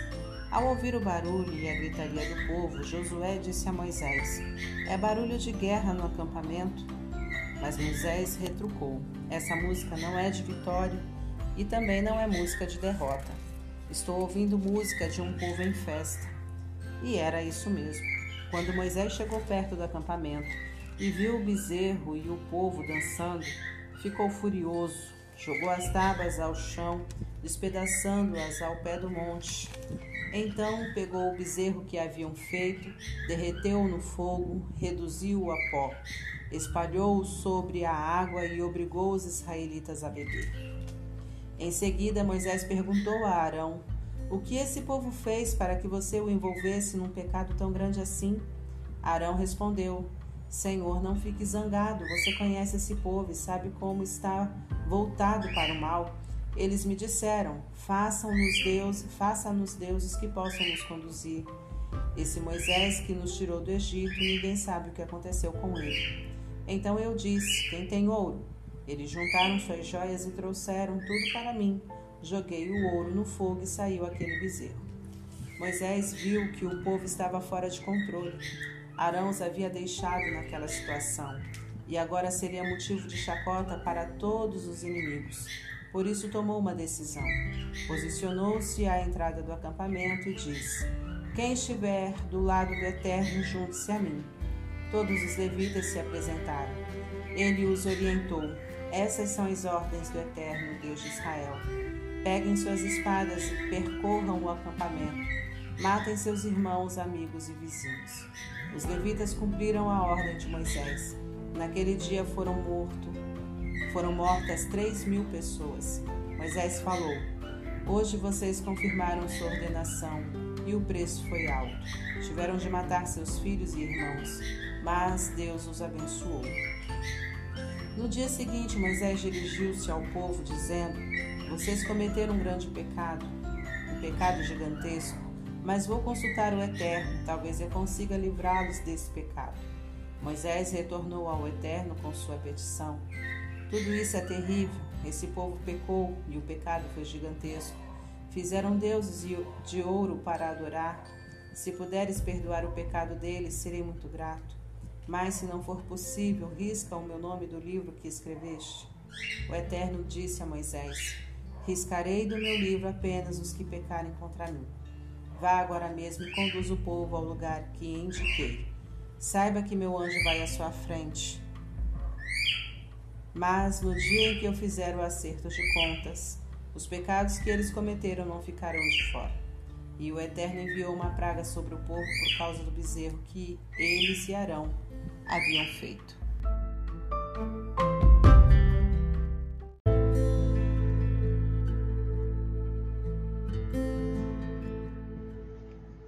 Capítulo 33 O Eterno disse a Moisés: Agora vá, é hora de partir. Você e o povo que você tirou da terra do Egito. Dirijam-se à terra que prometia a Abraão, Isaque e Jacó, dizendo: Eu darei a seus descendentes.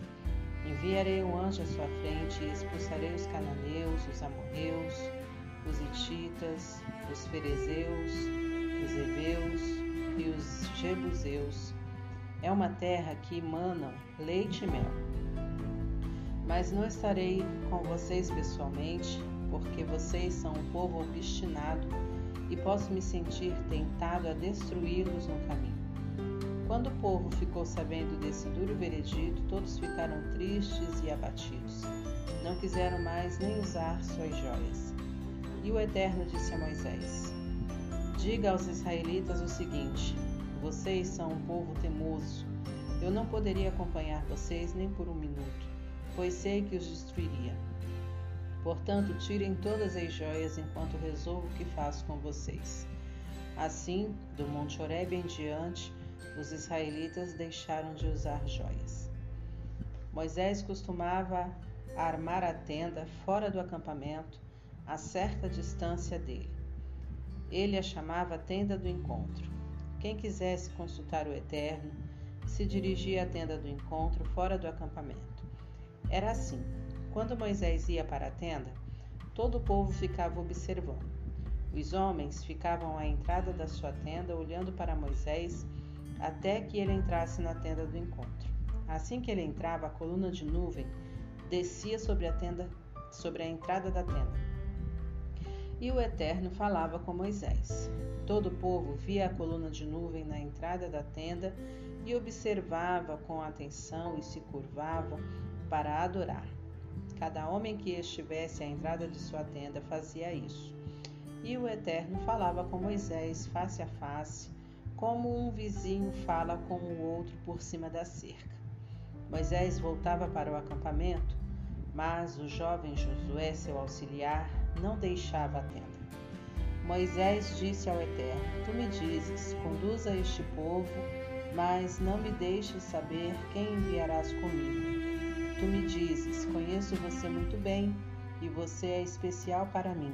Se sou assim tão especial para ti, permite que eu tome conhecimento dos teus planos, assim continuarei sendo especial para ti.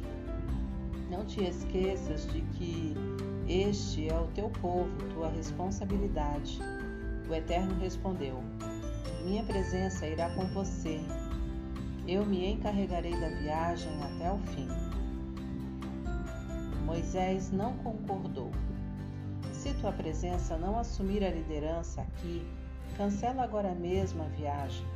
De que outra forma se poderia saber que estás comigo nisso, comigo e com teu povo? Quero saber: viajarás conosco ou não? De que outra forma saberemos que somos especiais, eu e teu povo, entre todos os outros povos da terra? O Eterno respondeu a Moisés: Está bem, será como você disse. Eu também farei isso, pois conheço você muito bem e você é especial para mim. Eu conheço você pelo nome. Moisés então disse: Por favor, Permita que eu veja a tua glória. O Eterno respondeu: Farei passar minha bondade diante de você. Pronunciarei o nome, o Eterno, bem na sua frente. Tratarei bem os que eu quiser tratar bem, e serei bom com quem eu quiser ser bom. O Eterno continuou: Mas você não poderá ver meu rosto. Ninguém pode ver, ver-me e continuar vivo. O Eterno disse: Há um lugar aqui do meu lado. Fique em cima desta rocha. Quando a minha glória passar, porei você na fenda da rocha e o cobrirei com a mão até que eu termine de passar. Então tirarei a mão e você me verá pelas costas, mas não verá meu rosto.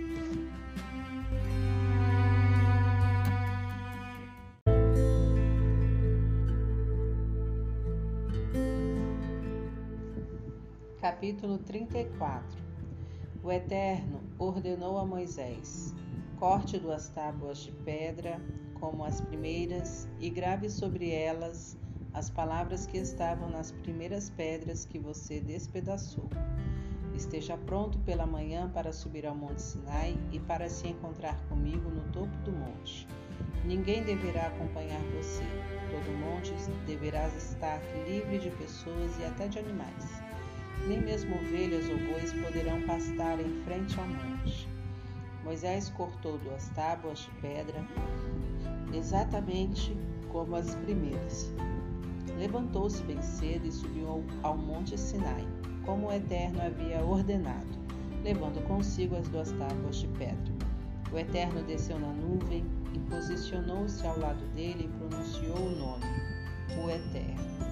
Então passou à frente de Moisés e proclamou: Eterno, eterno, Deus de misericórdia e graça, de paciência que não tem fim, de tanto amor e de fidelidade tão profunda, leal em amor por mil gerações, que perdoa a iniquidade, a rebelião e o pecado. Mas ele não ignora o pecado.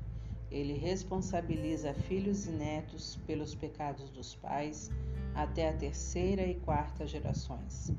Na mesma hora, Moisés curvou-se ao chão e o adorou, dizendo: Por favor, Senhor, Se enxergas algo bom em mim, acompanha-nos na viagem, por mais teimoso que esse povo seja.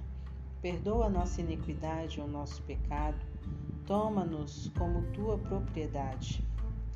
O Eterno respondeu: Agora mesmo estou fazendo uma aliança com você diante dos olhos do seu povo. Realizarei maravilhas que nunca foram feitas na terra em nação alguma. Assim, todos os povos que conviverem com vocês verão como é impressionante a obra do Eterno, a obra que farei por vocês. Preste muita atenção em tudo que estou ordenando hoje. Estou desobstruindo o seu caminho, expulsando os amorreus, os cananeus, os hititas, os ferezeus, os heveus e os jebuseus Fique atento para não cair na armadilha de fazer aliança com o povo que vive na terra em que você está entrando. Derrube os altares deles, esmague seus símbolos fálicos de pedra, põe abaixo os postes dos deuses da fertilidade. Não preste culto a nenhum outro Deus. O Eterno é um Deus zeloso. Seu nome é zeloso. Repito, não faça aliança com o povo que vive na terra, nem se associe com aquela vida de sexo e religião. Nada de participar das festanças religiosas deles, ou de casar seus filhos com as mulheres deles, mulheres que se associam com qualquer deus ou deusa que julguem convenientemente e que levarão seus filhos a fazer o mesmo. Não faça deuses de fundição para você. Guarde a festa dos pães sem fermento no mês de Abibe, coma apenas pão sem fermento, durante sete dias. Foi no mês de Abibe que você saiu do Egito. Todo primogênito me pertence, todos os machos dos seus rebanhos, as primeiras crias entre bois e ovelhas. Resgate com um cordeiro o primeiro filhote macho da jumenta se não resgatar, quebre o pescoço dele. Resgate todo o primogênito entre vocês. Ninguém deve comparecer de mãos vazias na minha presença. Trabalhe seis dias e descanse no sétimo. Interrompa o trabalho nesse dia, mesmo quando estiver arando ou colhendo. Guarde a festa das semanas na primeira colheita do trigo e a festa das safras na virada do ano. Todos os homens devem comparecer três vezes por ano diante do Senhor. O Eterno de Israel, não fique preocupado com a terra quando você for comparecer diante do Eterno três vezes por ano. Eu mesmo expulsarei as nações dali e farei fartura de terra. E darei fatura de terra. Ninguém ficará à espreita arquitetando planos para tirá-la de vocês. Não misture o sangue dos meus sacrifícios com alguma coisa fermentada. Não deixe até a manhã seguinte o que sobrar da festa da Páscoa. Leve à casa do Eterno o melhor dos primeiros frutos da sua produção. Não cozinhe o cabrito no leite de sua mãe.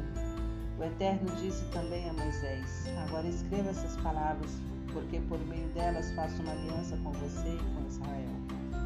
Moisés esteve ali com o Eterno quarenta dias e quarenta noites. Não comeu nada, nem bebeu água. E escreveu sobre as tábuas as palavras da aliança, os dez mandamentos. Quando desceu do monte Sinai trazendo as duas tábuas da aliança, Moisés não sabia que a pele do seu rosto reluzia, porque esteve falando com o Eterno. Arão e todos os israelitas viram Moisés com o rosto reluzente e se afastaram, pois ficaram com medo de chegar perto dele. Moisés precisou chamá-los de volta. Arão e os líderes da comunidade então se aproximaram dele e Moisés teve uma conversa com eles. Depois todos os israelitas se aproximaram e ele repetiu diante do povo os mandamentos, tudo o que o Eterno havia falado no Monte Sinai.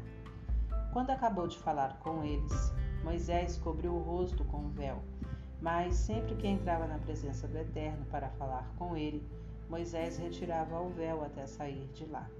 Ao sair, comunicava aos israelitas as ordens do Eterno. O rosto de Moisés reluzia, mas ele o mantinha coberto com o véu até entrar de novo para falar com o Eterno.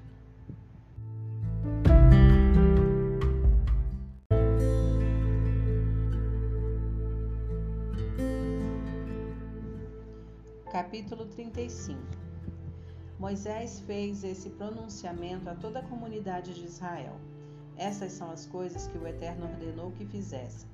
Trabalhem seis dias, mas no sétimo dia será um dia consagrado, sagrado de descanso, dia do descanso sagrado do Eterno. Quem trabalhar nesse dia será condenado à morte. Não acendam fogo em casa no dia de sábado. Moisés disse a toda a comunidade de Israel: Isto é o que o Eterno ordenou. Separem uma oferta ao Eterno. Recebam em nome do Eterno o que cada um quiser apresentar como oferta: ouro, prata, bronze, tecido azul, roxo vermelho, linho fino, pelos de cabra, couro de carneiro, couro de golfinho, madeira de acácia, óleo para lâmpadas, especiarias para o óleo da unção e para o incenso aromático pedras de ônix e outras pedras a serem aplicadas no colete e no peitoral. Todos os que têm alguma habilidade venham e façam tudo o que o Eterno determinou. A habitação com sua cobertura, ganchos, armações, travessões, colunas e bases, a arca com seus varões, a tampa da exposição e a cortina divisória, a mesa com seus varões e acessórios e o pão da presença, o candelabro com seus acessórios, lâmpadas e o óleo para iluminar o altar do incenso com seus varões.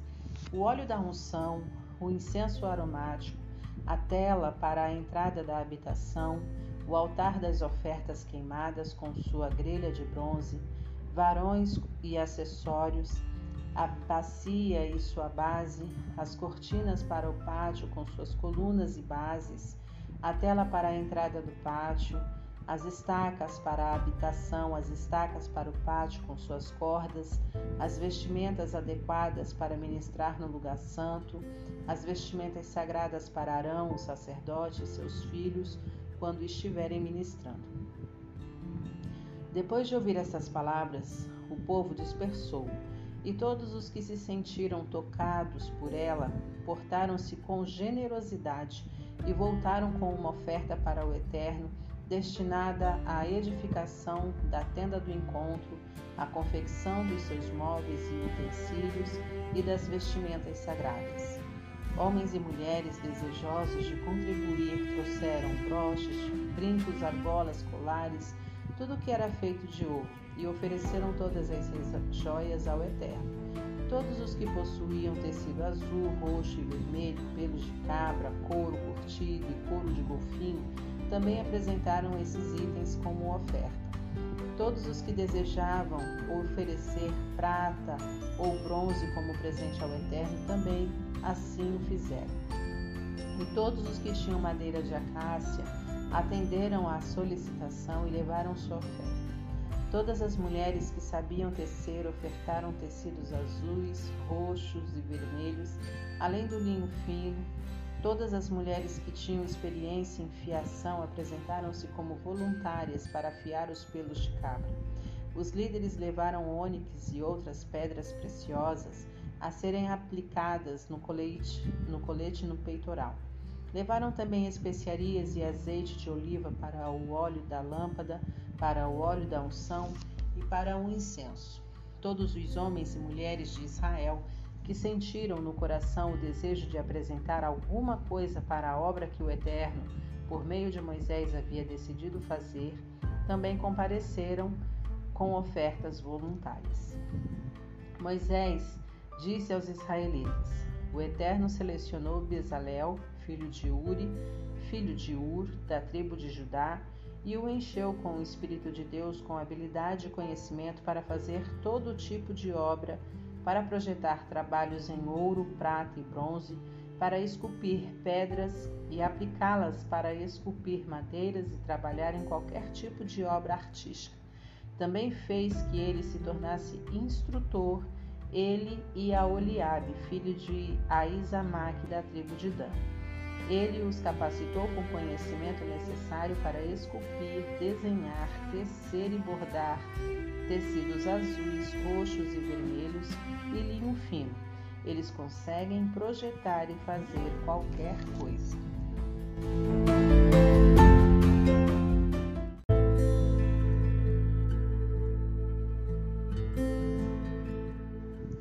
Capítulo 36 Bezalel e Aoliabe devem agora iniciar o trabalho com todos os outros que receberam do Eterno capacidade e conhecimento para fazer tudo que se relaciona com a adoração no santuário conforme ele ordenou.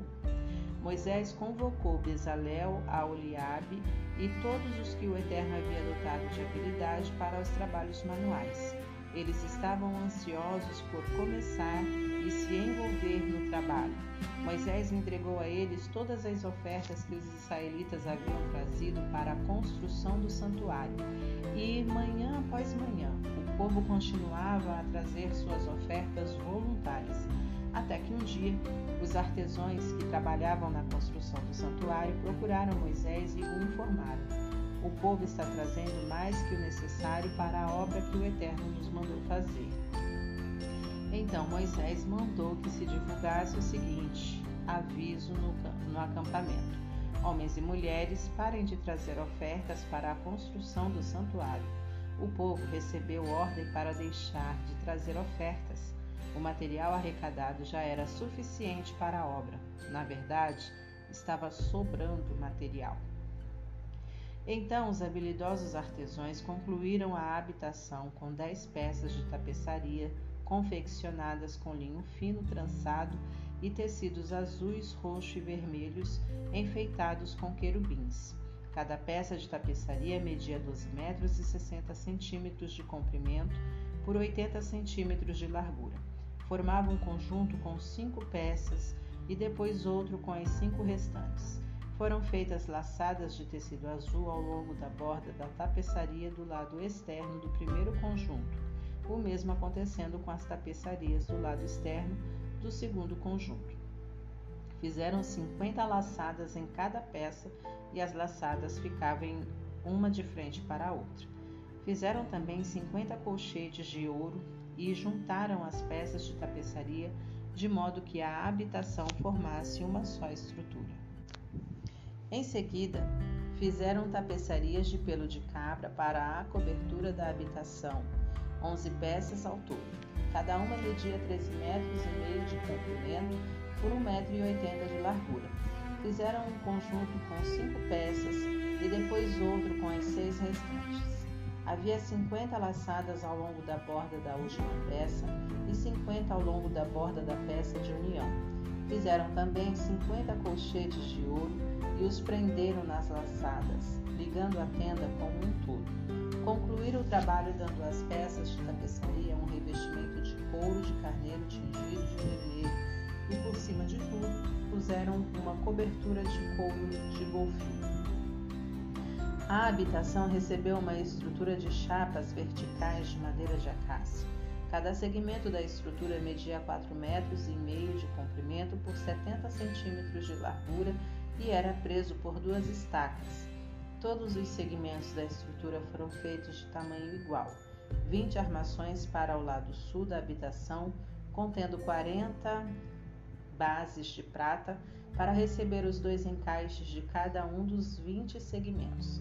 Essa formação foi repetida no lado norte e fizeram seis armações na parte de trás da habitação, voltada para o oeste, acrescentando outras duas para os cantos da parte de trás. As duas armações de canto tinham o dobro da espessura de alto a baixo e se encaixava numa só argola. Oito armações ao todo, com 16 bases de prata, sendo duas debaixo de cada estrutura. Fizeram também travessões de madeira de acácia, cinco para as armações de um lado da habitação e cinco para a parte de trás, voltada para o oeste. O travessão central ia de uma extremidade à outra e passava pelo meio das armações. Eles revestiram as armações com ouro e fizeram argolas de ouro para sustentar os travessões, que também foram revestidos de ouro. Confeccionaram a cortina de tecido azul, roxo e vermelho, com linho fino trançado e teceram sobre ela uma figura de querubim. Em seguida, fizeram quatro colunas de madeira de acácia revestidas de ouro e fundiram quatro bases de prata para elas.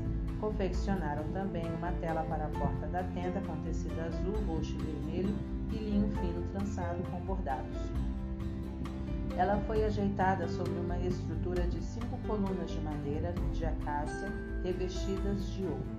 Havia ganchos de ouro na estrutura para pendurar a tela e cinco bases de bronze para as colunas.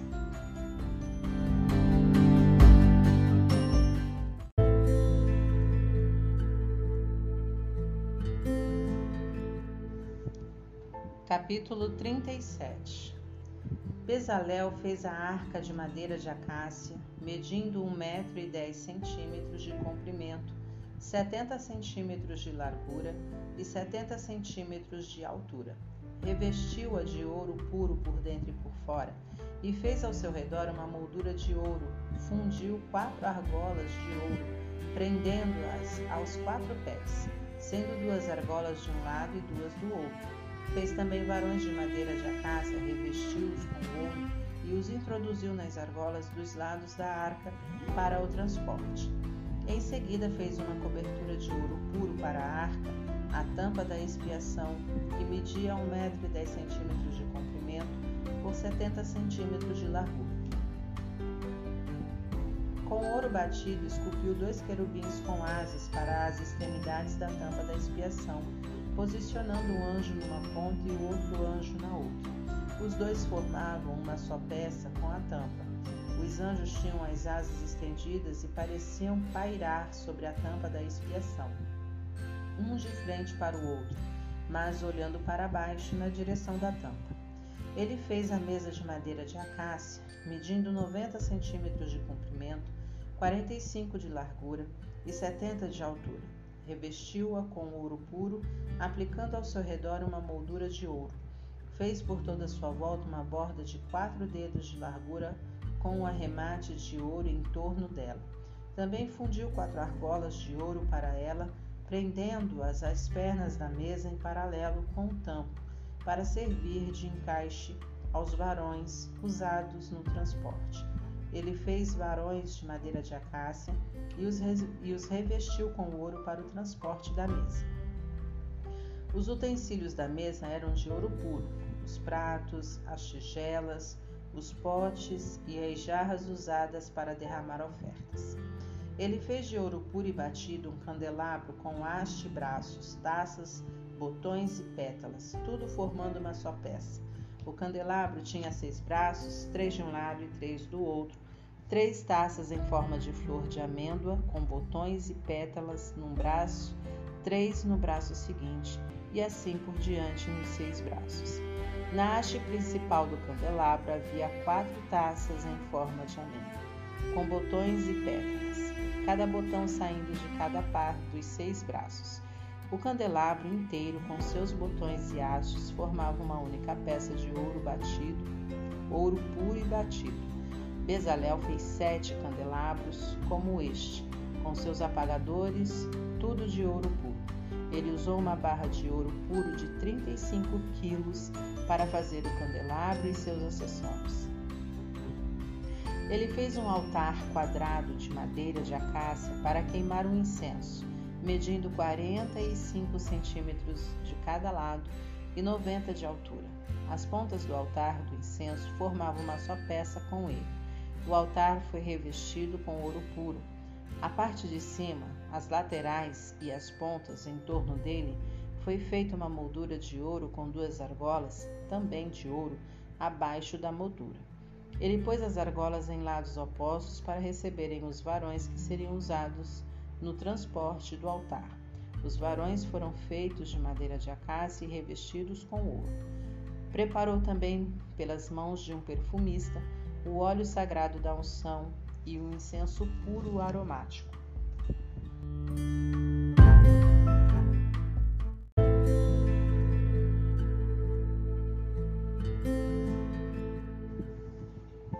Capítulo 38 Ele fez com madeira de acácia o altar das ofertas queimadas, que era quadrado, medindo dois metros e vinte e cinco centímetros de cada lado e um metro e trinta e cinco centímetros de altura, e fez pontas em cada um dos quatro cantos. Elas formavam uma só peça com o um altar e foram revestidas de bronze.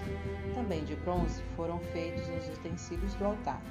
os baldes para retirar as cinzas, pás, bacias, garfos e braseiros. Ele fez uma grelha de bronze que ficava abaixo da beirada do altar, a meia altura dele, e fundiu quatro argolas em cada um dos quatro cantos da grelha para introduzir os varões que ele fez de madeira de acácia e revestiu com bronze. Em seguida, introduziu os varões pelas argolas nos dois lados do altar para transportá-lo. O altar foi feito de tábuas e era oco. Com o bronze dos espelhos das mulheres que trabalhavam na entrada da tenda do encontro, ele fez a bacia e sua base. Ele também fez o pátio. No lado sul estavam as cortinas do pátio, tecidas com linho trançado. Mediam 45 metros de comprimento, com suas 20 colunas e 20 bases de bronze, ganchos para prendê-las e suportes de prata. O lado norte era idêntico ao lado sul. O lado oeste do pátio tinha cortinas que mediam 22 metros e meio, 10 colunas e bases, ganchos para prender as cortinas e suportes de prata. No outro lado, o leste, de frente para esses 22 metros e meio de cortinas, havia cortinas da mesma medida, com três alturas, com três colunas e base dos dois lados. Todas as cortinas em volta do pátio eram de linho fino trançado. As bases das colunas eram de bronze e os ganchos para prender as cortinas eram de prata à semelhança dos suportes das colunas. As colunas do pátio eram cobertas com prata e unidas com prata. A tela da porta do pátio era bordada com tecido azul, roxo e vermelho e com linho fino trançado. Media 9 metros de comprimento e 2 metros e 25 centímetros de altura. A exemplo das cortinas do pátio, havia quatro colunas com bases de bronze e ganchos de prata. Elas eram cobertas de prata e unidas com prata. Todas as estacas da habitação e do pátio eram feitas de bronze. Este é o material usado na habitação que abrigava as tábuas da aliança. Ele foi registrado por ordem de Moisés para a obra dos levitas chefiados por Itamar, filho do sacerdote Arão. Bezalel, filho de Uri, filho de Ur, da tribo de Judá, fez tudo o que o Eterno havia ordenado a Moisés. Com Bezalel trabalhava a Oliabe, filho de Aizamaque, da tribo de Dan, artesão, projetista e bordador de tecido azul, roxo e vermelho e de linho fino. Ouro. Peso total do ouro usado na construção do santuário, todo ele oferecido espontaneamente, foi de uma tonelada, segundo o padrão do santuário. Prata. A prata dos que foram recenseados chegou a mais de 3 toneladas e meio, segundo o padrão do santuário. 6 gramas para cada recenseado com idade de 20 anos ou mais, totalizando 603.550 homens. Eles utilizaram 3 toneladas e meia de prata para fundir as bases do santuário e para as cortinas, uma centena de bases pesando 35 quilos cada. O restante da prata, 20 quilos e 300 gramas, foi usado para fazer os ganchos das colunas e para revestir a parte de cima e o suporte das colunas. Bronze. O bronze trazido pesou duas toneladas e meio. Foi, foi usado para fazer a porta da tenda do encontro, o altar de bronze com a grelha de bronze e seus outros utensílios, as bases em volta do pátio, as bases da porta do pátio e todas as estacas da habitação e do pátio.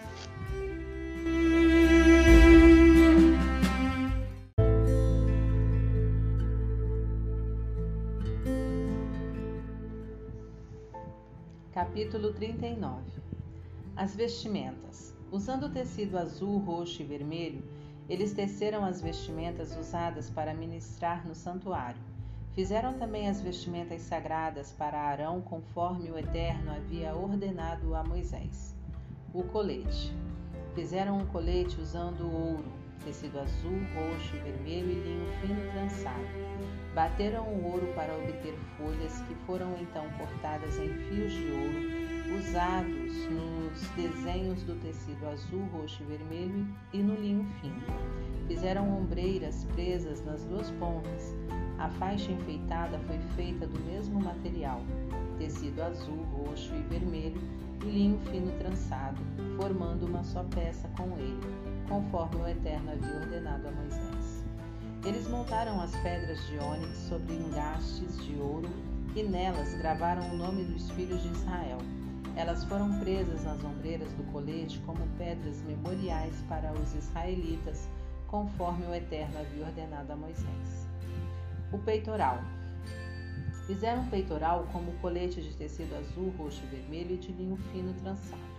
Dobrado ao meio, o peitoral era quadrado, cada um dos lados medindo um palmo Sobre ele foram aplicadas quatro carreiras de pedras preciosas.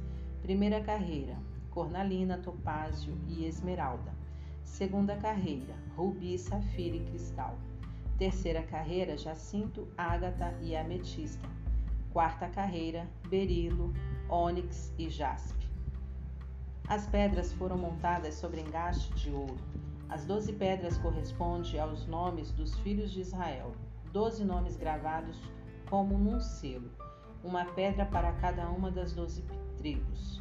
Foram feitos cordões de ouro puro para o peitoral, entrelaçados como cordas, dois conjuntos de engaste de ouro e duas argolas de ouro que foram postas nas duas pontas do peitoral. As duas pontas das cordas foram presas às duas argolas na extremidade do peitoral. Também prenderam as cordas aos conjuntos de engastes ligando-os às ombreiras do colete na parte da frente. Foram feitas também duas argolas de ouro e presas as duas extremidades do peitoral na face interna junto ao colete.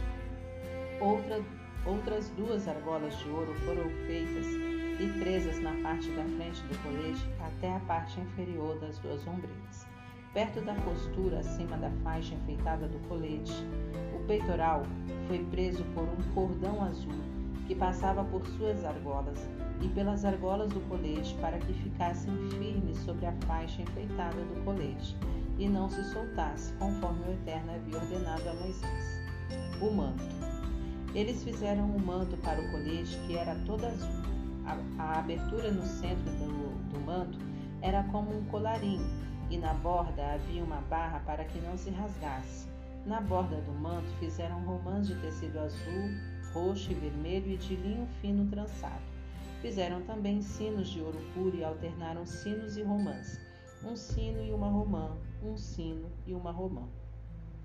Por toda a borda do manto, que era vestido na hora de ministrar, conforme o Eterno havia ordenado a Moisés.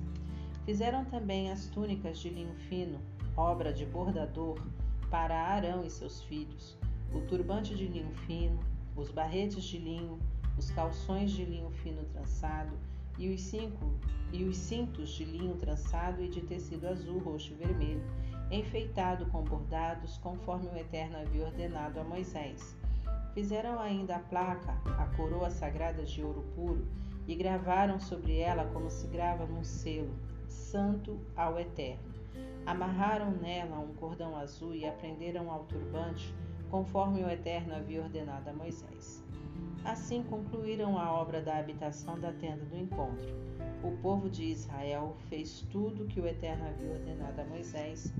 Finalmente, a habitação foi apresentada a Moisés, a tenda com todos os seus acessórios.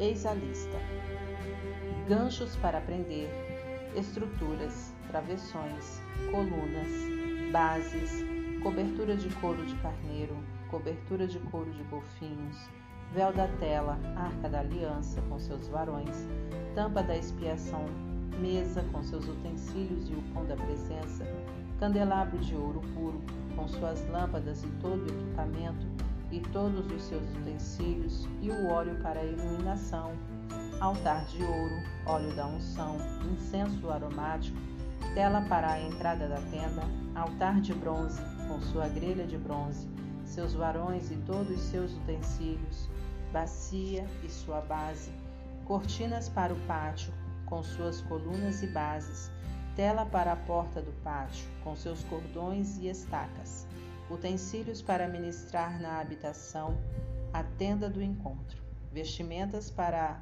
ministrar no santuário, vestimentas sagradas para o sacerdote Arão e seus filhos, para quando ministrarem como sacerdote.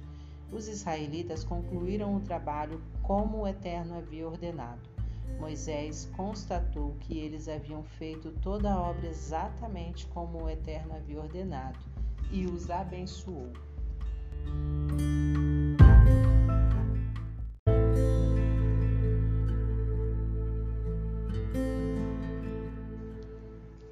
Capítulo 40 O Eterno falou a Moisés: No primeiro dia do primeiro mês, arme a habitação, a tenda do encontro. Coloque nela a arca da aliança e isole a arca com a cortina. Arrume a mesa, dispondo de, da maneira correta o candelabro e as lâmpadas. Coloque o altar do incenso feito de ouro diante da arca da aliança e estenda a cortina na porta da habitação. Coloque o altar das ofertas queimadas à porta da habitação, na tenda do encontro. Coloque a bacia cheia de água entre a tenda do encontro e o altar. Arme o pátio de todos os lados e estenda a cortina na sua entrada. Depois pegue o óleo da unção para ungir a habitação e tudo que estiver dentro dela. Consagre-a com todos os seus acessórios para que se torne santa. Você deve ungir também o altar das ofertas queimadas e seus utensílios, consagrando-o para que se torne completamente santo. Deve ungir ainda a bacia e sua base para consagrá-la. Por último, leve Arão e seus filhos até a entrada da tenda do encontro e lave-os com água. Vista Arão com as vestimentas sagradas, depois de ungir, consagre-o para me servir como sacerdote. Vista os filhos dele com as túnicas, eles devem ser ungidos, assim como você ungiu o pai deles, para que me sirvam como sacerdotes. A unção os introduzirá num sacerdócio perpétuo por todas as gerações. Moisés fez tudo conforme as ordens do Eterno. No primeiro dia do primeiro mês do segundo ano, a habitação foi armada por Moisés. Ele firmou suas bases, ergueu as armações, posicionou os travessões e as colunas, estendeu a tenda sobre a habitação e pôs a cobertura sobre ela, conforme o Eterno havia ordenado. Dentro da arca, ele guardou as tábuas da aliança, introduziu os varões para o transporte da arca e pôs sobre ela a cobertura, a tampa da expiação.